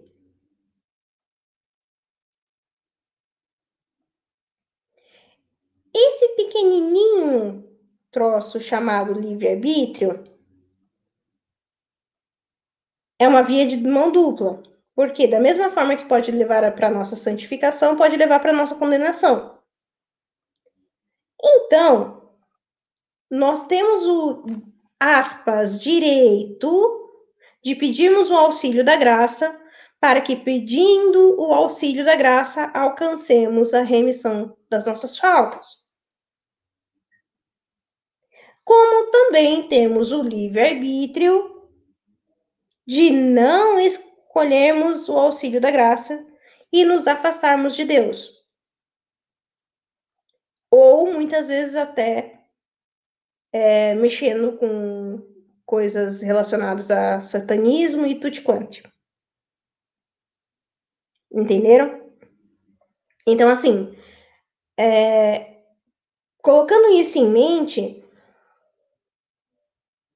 quando as nossas ações começam a ser ações mais más, ou seja, quando uma pessoa toma é, frequentemente ações más, é sinal de que ela, ao invés de alimentar, entre aspas, o seu o seu lado bom que todos nós carregamos dentro de nós, essa pessoa está carregando, está alimentando aquilo que é ruim, está potencializando aquilo que é ruim dentro de si. E muitas vezes sem perceber. Outras vezes percebendo. Por quê? Às vezes a pessoa percebe que ela tá fazendo maldade, ela continua, por quê? Ela continua porque ela tá tendo alguma vantagem. Lembra daquilo que nós falamos da recompensa? Ela permanece nas atitudes más porque ela tem recompensas. Voltando para o exemplo da série, quando a Agatha afasta a, Mon a, a Wanda da Mônica Rambeau, esse, essa ação de afastar, o afastamento faz com que a Wanda não descubra a verdade. Não que ela não soubesse, ela sabia da verdade, mas faz com que ela não dê ouvidos a uma pessoa que estava tentando ajudá-la.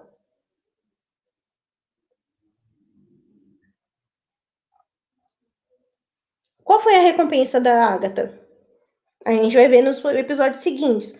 Mas a recompensa da Agatha foi, de certo modo, descobrir que, de fato, confirmar a sua tese que, de fato, a Wanda Maximoff é a feiticeira escarlate. Entenderam?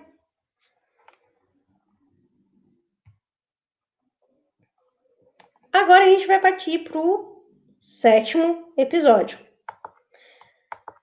Lidar com o outro é uma constante montanha russa. Ora você o conhece, ora nem tanto.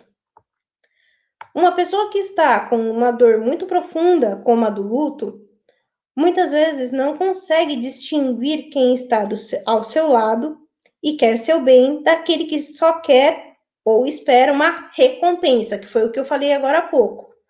Seja uma recompensa, seja essa recompensa qual for, afeto, atenção, cuidado, ou até mesmo em bens materiais. No caso da Agatha, a recompensa seria os poderes da Wanda.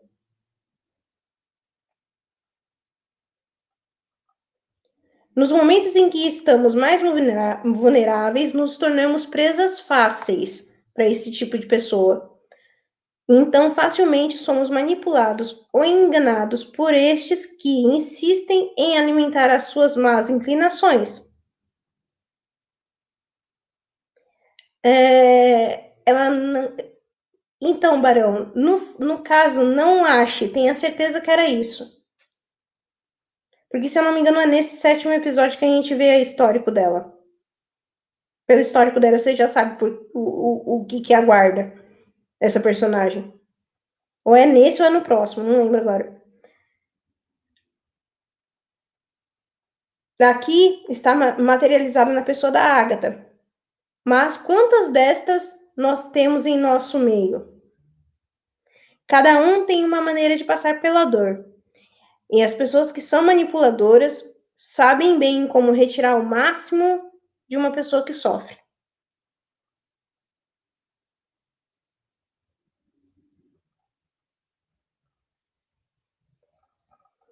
Vocês entenderam essa parte? Como eu falei, a ágata é a materialização daquela pessoa que alimenta aquilo, aquilo tudo de ruim que há no coração de um ser humano. Tudo. Tudo.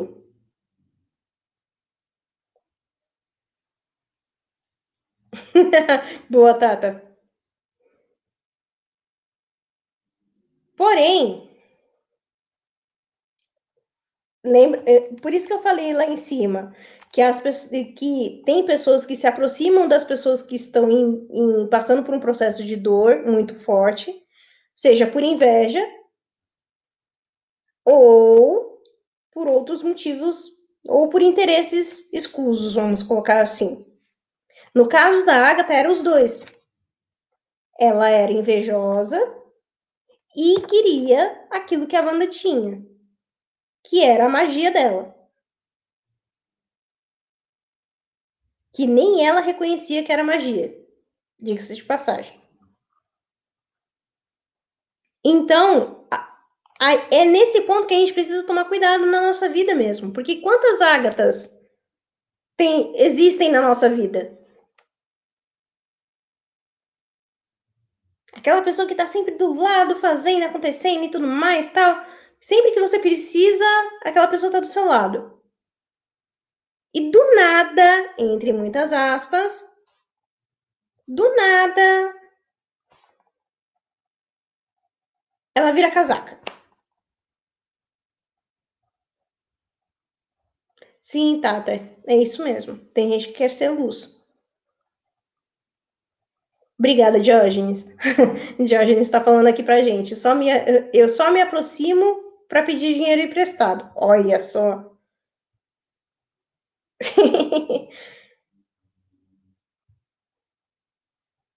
então, quando nós percebemos essas pessoas próximas de nós, né, essas pessoas, entre aspas, interesseiras, ou essas pessoas más, em certa medida, qual que tem que ser a nossa reação primeira? Observar.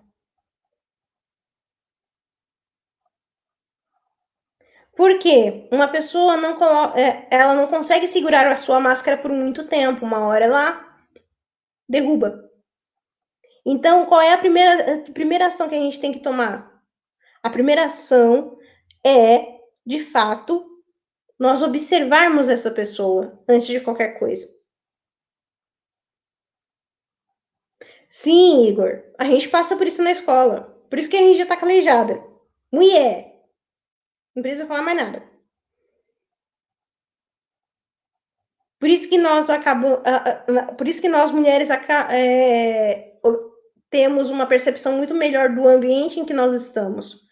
Porque desde novas, nós sempre olhamos para aquelas mulheres que, via de regra, ou são invejosas ou queriam ficar com aquele garotinho que a gente gostava. Entende? Eu duvido, e, e, as mulheres que estão me ouvindo aqui podem me confirmar isso. Eu duvido que você não tenha ficado puta da vida uma vez que seja, porque uma piriguete, uma sirigaita deu em cima da pessoa que você gostava na escola. Se falar que não, tá mentindo.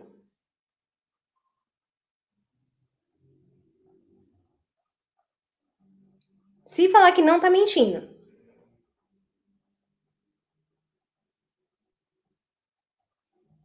Toda mulher já passou por isso. Toda. Toda mulher já passou por isso. Mas isso é porque está intrínseco na mulher aquela mácula de Eva.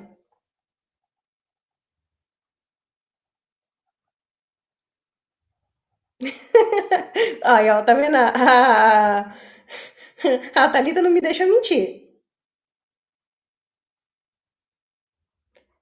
Hum, tenha certeza disso, viu, Barão? Nós mulheres somos competitivas por natureza. Por natureza.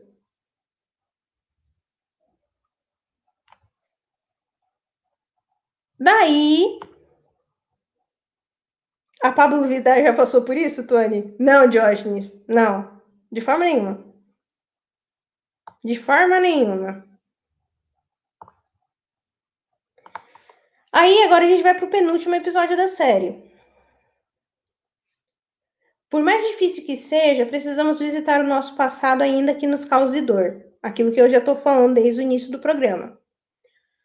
Muitas das nossas lembranças nos formaram e fizeram com que sejamos como somos, como somos. De fato, quando são muito traumáticas essas lembranças, elas nos incomodam e nos doem ainda.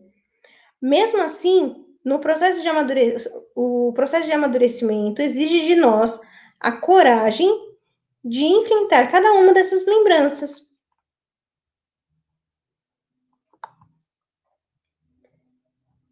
Como a Agatha bem disse, a melhor forma de seguir é voltar. Nesse oitavo episódio da série, mais um alerta de spoiler aqui, tá? Nesse oitavo episódio, a Agatha tá meio que fazendo a Wanda revisitar situações de dor. Então, ela vai pro, pro local onde os pais foram assassinados, ela vai para a sala da Hidra, ela vai. Qual outro local? Ela revisita o momento em que ela perdeu o irmão, em que o irmão dela morreu. Ela revisita o momento em que o Visão morreu. Ela vai passar por todas essas lembranças ruins. Por isso que a Agatha fala, num dado momento, que a melhor forma de você conseguir seguir em frente é você voltar no passado. Porque somente você voltando ao seu passado, você olha para essas situações de dores, ressignifica cada uma delas e consegue seguir em frente. Isso, Barão. Ela revisita cada uma dessas cenas. Assim, é preciso que estejamos dispostos a encarar as nossas feridas de frente, ainda que nos custe e cause dor.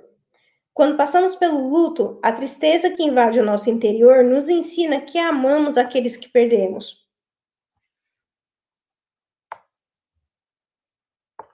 Isso fica sintetizado na fala do Visão.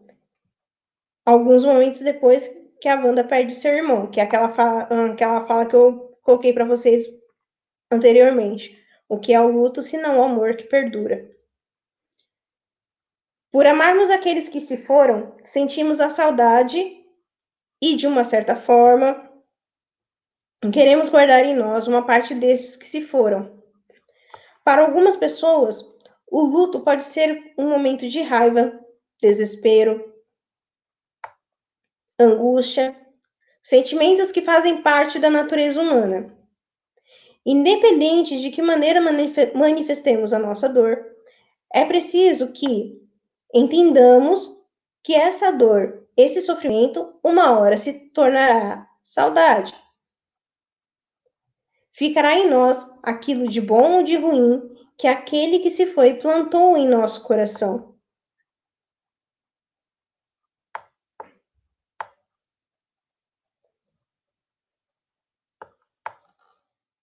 Opa.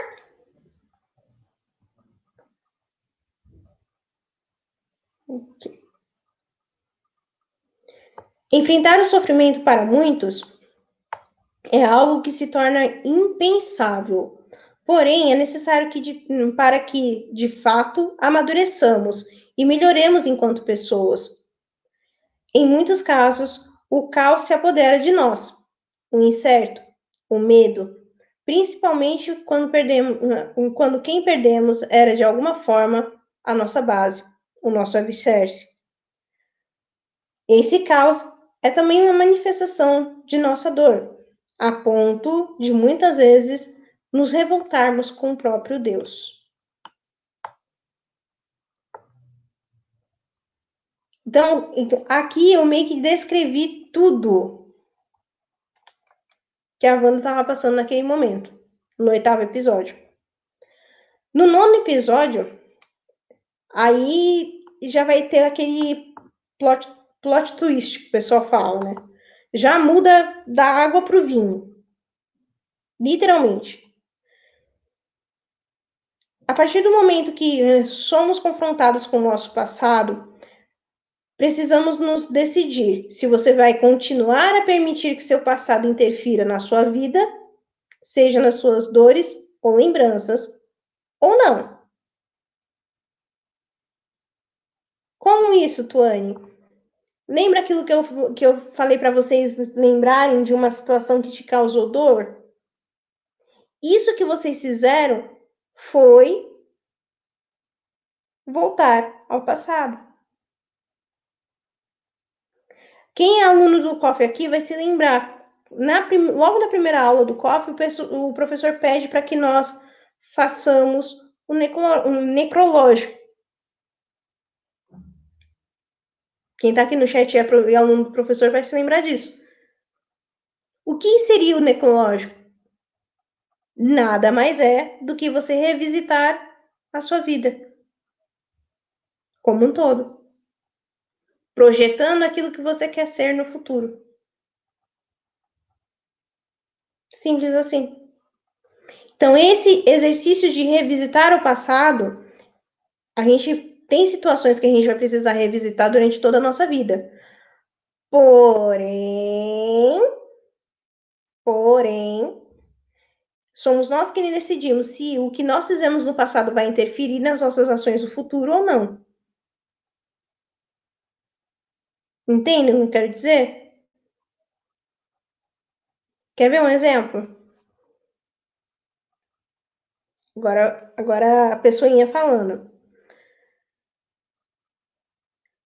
Eu passei por uma situação de, vamos supor, é, eu tive um relacionamento antes do meu marido é, e que foi totalmente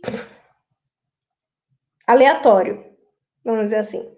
Sofri demais no relacionamento, a pessoa que eu estava me relacionando quase me espancou dentro da capela da faculdade, enfim. Foi punk.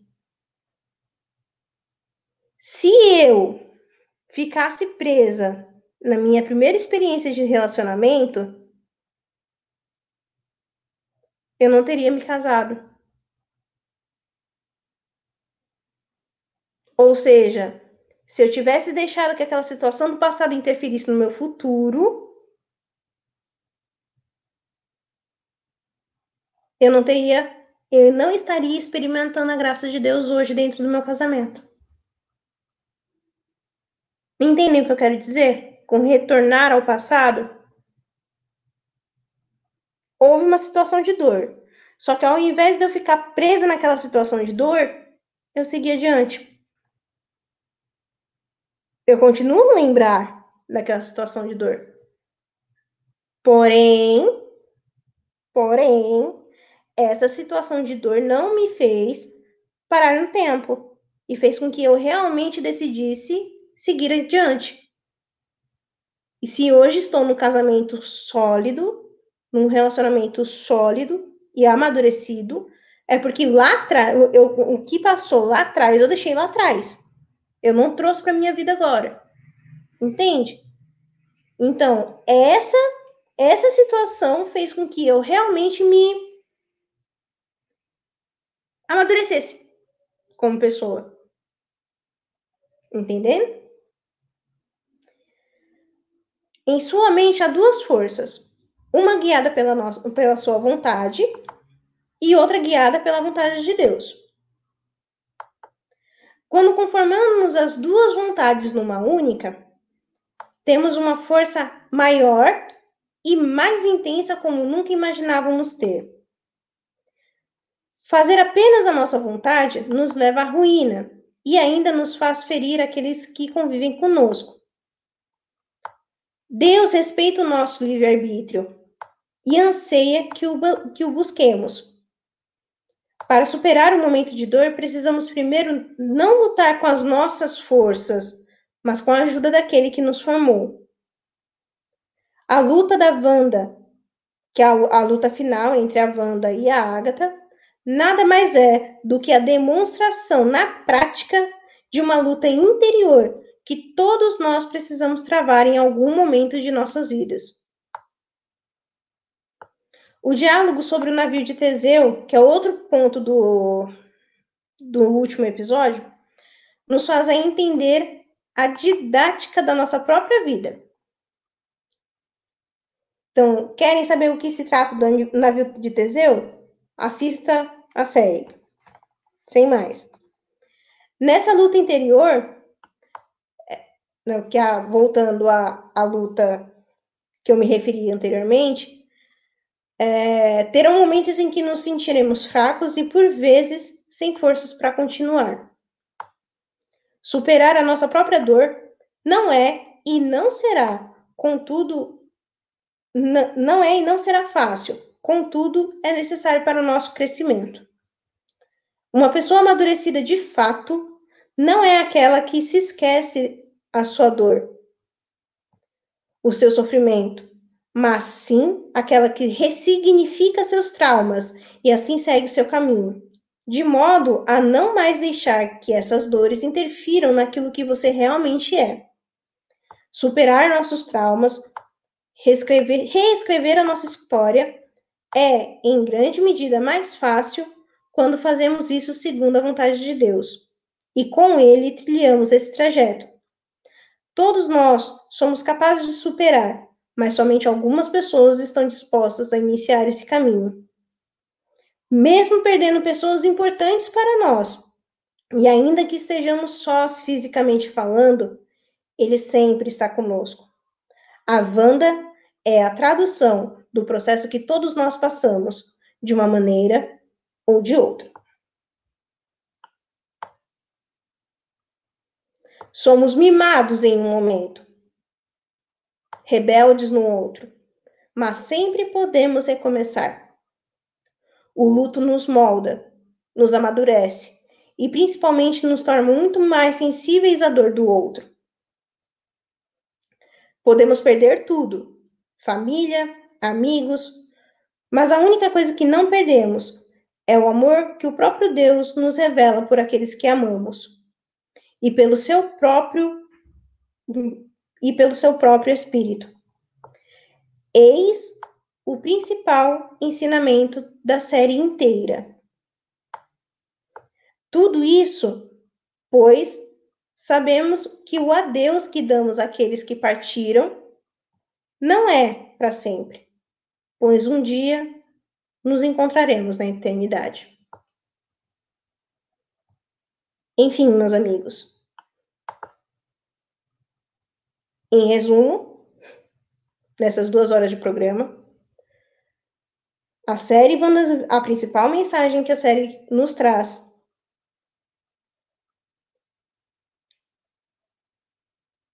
A principal mensagem que a série nos traz é que nós devemos, a partir das nossas dores, dos nossos sofrimentos, buscarmos fazer de cada um deles uma maneira de alcançarmos a santidade. Ainda que nós percamos tudo, ainda que nós não tenhamos ninguém, ninguém por perto, o que nos, o que tem que nos mover é o amor que o próprio Deus tem por nós, que é um amor eterno. É um amor que não passa. Amém? Então, amados, a principal mensagem da série é a de superação de um momento de dor e um recomeço. O centro da série é isso. Ao final da série, eu não vou falar o que acontece com a banda, vocês vão ter que assistir. Mas é notório que ela cresceu. Que ela cresceu. Não em estatura, mas ela cresceu enquanto estado, enquanto amadurecimento. Ela amadureceu, se tornou de fato alguém maduro. Aqui o, imperador já mandou outro superchat. Obrigada, imperador. Muito obrigada mesmo. Colocou aqui. Parabéns. Não tinha pensado nisso quando estava vendo a série. Para finalizar a mensagem, vou dizer apenas que Busquem conhecimento.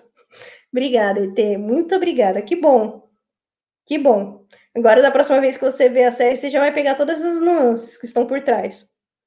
E o Tony também chegou aqui no superchat. Obrigada, Tony. Dúvida: tudo isso está óbvio ou é o seu olhar? Tem coisas que estão óbvias na série e tem coisas que foi mais a. Digamos que a minha avaliação enquanto profissional. Você está no, no, no... É, eu, eu, falo isso porque você estava tava no. Como é que fala? Tá no grupo de apoiadores daqui do, do programa, então você viu com antecedência como seria feito o processo. Então, né? Mas assim, tem muita coisa que está bem explícito. Muita coisa. Muita coisa mesmo. Agora tem outras que você precisa ter um olhar mais profissional. Entendeu? Que aí é o olhar da Tuane, não a Tuane enquanto pessoa, mas a Tuane enquanto assistente social. Entendeu? E aí, obrigado pelo superchat. Exato, Igor. A Wanda decide encarar a realidade. Esse é o ponto. E não, não, o, o, o Cirino, Cirino, não, não, não é o, o tuanismo cultural, não, tá? Não vem, não. Juiz, bom, bom dia, juiz. Tudo bem com o senhor? Não me prenda, tá? Mas a série que a gente tá falando é a WandaVision, do Disney Plus. Tá? Então, assim, quem não assistiu a série ainda, Assiste.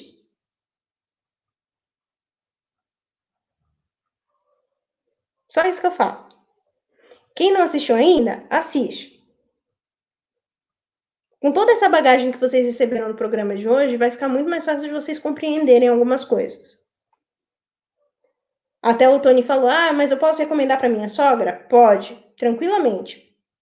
Ah, mas não tem nada de lacração? Tem um pouquinho. Pouquinho. Assim, sempre tem, gente. Não adianta a gente pensar que não vai ter nunca. Tem, tem um pouquinho. Porém, é, não é algo tão escrachado. Entendeu? Por exemplo, é... não, eu não fiquei pistola, pistola Cirino. É... Por exemplo, tem situações em que claramente é, outra pessoa poderia ter resolvido e, e eles quiseram dar todo o protagonismo para Wanda, que é a série dela, né? Então, natural. Entende? Tipo, a mulher está tomando o protagonismo da coisa. A mulher está sendo empoderada. A mulher está isso, a mulher está aquilo, entendeu? Assim, durante toda a série você percebe isso claramente uma apologia desmedida com relação à mulher, à figura da mulher. Porém, a série não se trata disso, entendeu? Compreenderam? Tudo certinho? Ah, tudo bem, juiz, tranquilo. Tranquilo. Pode ficar sossegado, tá bom? Deixa eu ver se tem mais alguma mensagem aqui. Imperador. Coraçõezinhos para o senhor, viu? Ah, gente, é verdade. Já ia esquecendo. Eu ganhei um livro do senhor imperador. Eu me senti. Ah! Desculpa, gente, eu consegui. Eu ganhei um, ganhei um livro do imperador. Estou me sentindo a mais privilegiada das terráqueas. Mas obrigada mesmo, tá, imperador? E isso, exatamente. É só, é só saber filtrar. Só saber filtrar.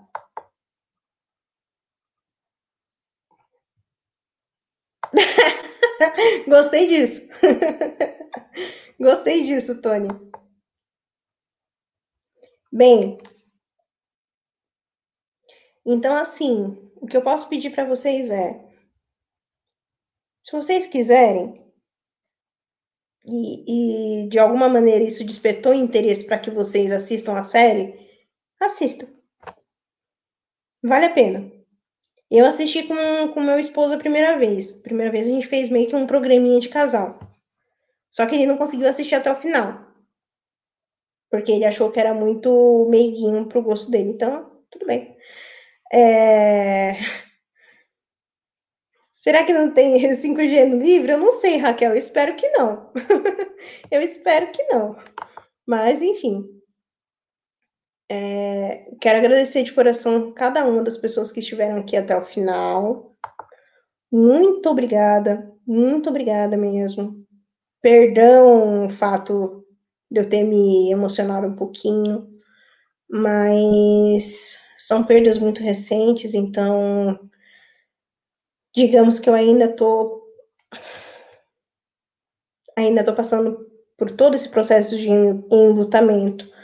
Por isso que eu também me emocionei muito quando eu assisti a série, porque eu me vi em muitas situações ali. Entenderam? Vamos mimir tranquilos. Ah, Thalita, obrigada pelo carinho, viu? Muito obrigada mesmo. É... Por último, mas não menos importante, eu vou colocar aqui na tela, rapidinho. Se a internet carregar, porque tá uma benção. Cadê, cadê, cadê?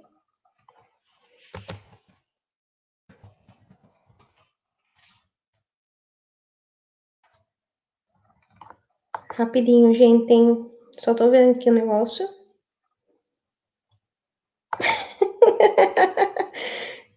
Ó, o imperador. Estou em busca de uma rainha enquanto buscamos um mic novo para o canal. Oh, que bonitinho. Fofinho você.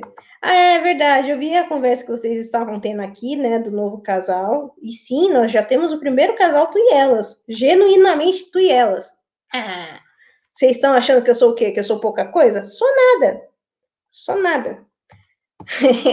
Mas brincadeirinha. Juízo para vocês dois, viu? Hum, tô de olho em vocês, queridos. Tô de olho em vocês.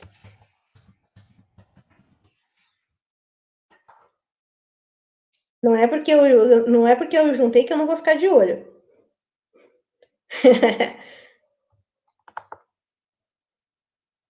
hum, sim, Tony tem sido um momento muito difícil para a gente. É, então, digamos que cada um de nós sabe onde cala aperta, né?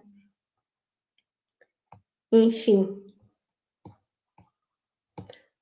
Olha só o que eu acho. Eu vou compartilhar aqui a tela. Antes que eu esqueça. Vamos compartilhar a tela aqui para o pessoal. Para o pessoal que está na rádio, eu falo para vocês. É... Ah, obrigada, obrigada, Master P. Muito obrigada, fico lisonjeada com, com a fala, de, de verdade, de verdade mesmo. Eu nunca, nunca pensei que a, que, a, que a análise tivesse ficado assim tão boa. De coração. Vamos ver se vai.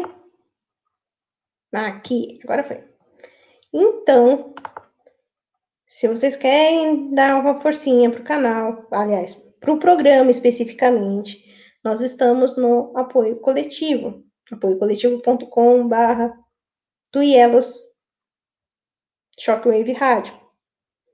Então, aqueles que puderem quiserem contribuir, já agradeço de antemão. Muito obrigada. Muito obrigada de coração mesmo. É... E, enfim, cada mínima ajuda que vocês dão já é uma ajuda gigantesca, de verdade. Ah, mas eu não tô podendo, não tô podendo ajudar esse mês, posso ajudar no outro? Pode, fica tranquilo, sabe? Bem tranquilo. É um recadinho rápido para os apoiadores terá um mini podcast para vocês essa semana, tá bom? Bem bacaninha, puxando esse gancho que eu puxei da live de hoje, continuando com algumas outras nuances que eu não passei aqui, que aí é exclusividade para vocês. Pessoal que está no grupo dos solteiros, sejam homens, sejam mulheres, terão formação também para terá formação também para vocês, tá bom? É, então, fiquem de olho no grupo, que terá formação exclusiva para vocês também, tá bom? É, em suma, acho que eu dei todos os recados, acho que eu não esqueci, não esqueci de nenhum, tá? Considerem apoiar o trabalho aqui que a gente está realizando no programa. Muito em breve teremos outras novidades, tá bom? É... Enfim, ah, respondendo a pergunta do Diógenes, agora que eu lembrei. O Diógenes fez uma pergunta ali em cima, perguntando se as nossas lives vão continuar de música. Para quem não sabe, nós estamos na Twitch. Sim, o Tuielas está na Twitch. Temos um Tuielas TV. Uhul. É... Oh, dois aqui, porque no podcast não tem como dar. Oh, obrigada, obrigada, Tony. É, nós estamos também na Twitch. Hora ou outra, me dá uns cinco minutos, eu acabo entrando na Twitch fazendo live lá, tá? A gente precisa de, um, de uma quantidade mínima de pessoas para poder começar a disponibilizar alguns. É... isso, Thalita, isso. Ajuda aí. É... Só me avisam agora? Então, Cirino, é que eu comecei, na verdade, acho que semana passada. E eu divulguei no canal do Telegram do, do, do programa, né? Esse que está passando aqui embaixo. É, em breve também farei lives no Instagram do programa. Então, quem não segue o Instagram do programa, siga. Quem eu também vou fazer algumas lives por lá. Disponibilizarei ainda mais alguns conteúdos, só que esses conteúdos serão pagos em formato de curso. Então, tem, tá vindo muita coisa boa por aí, tá bom? É, então, espero que gostem. Estou fazendo isso de todo o coração para vocês, para que a gente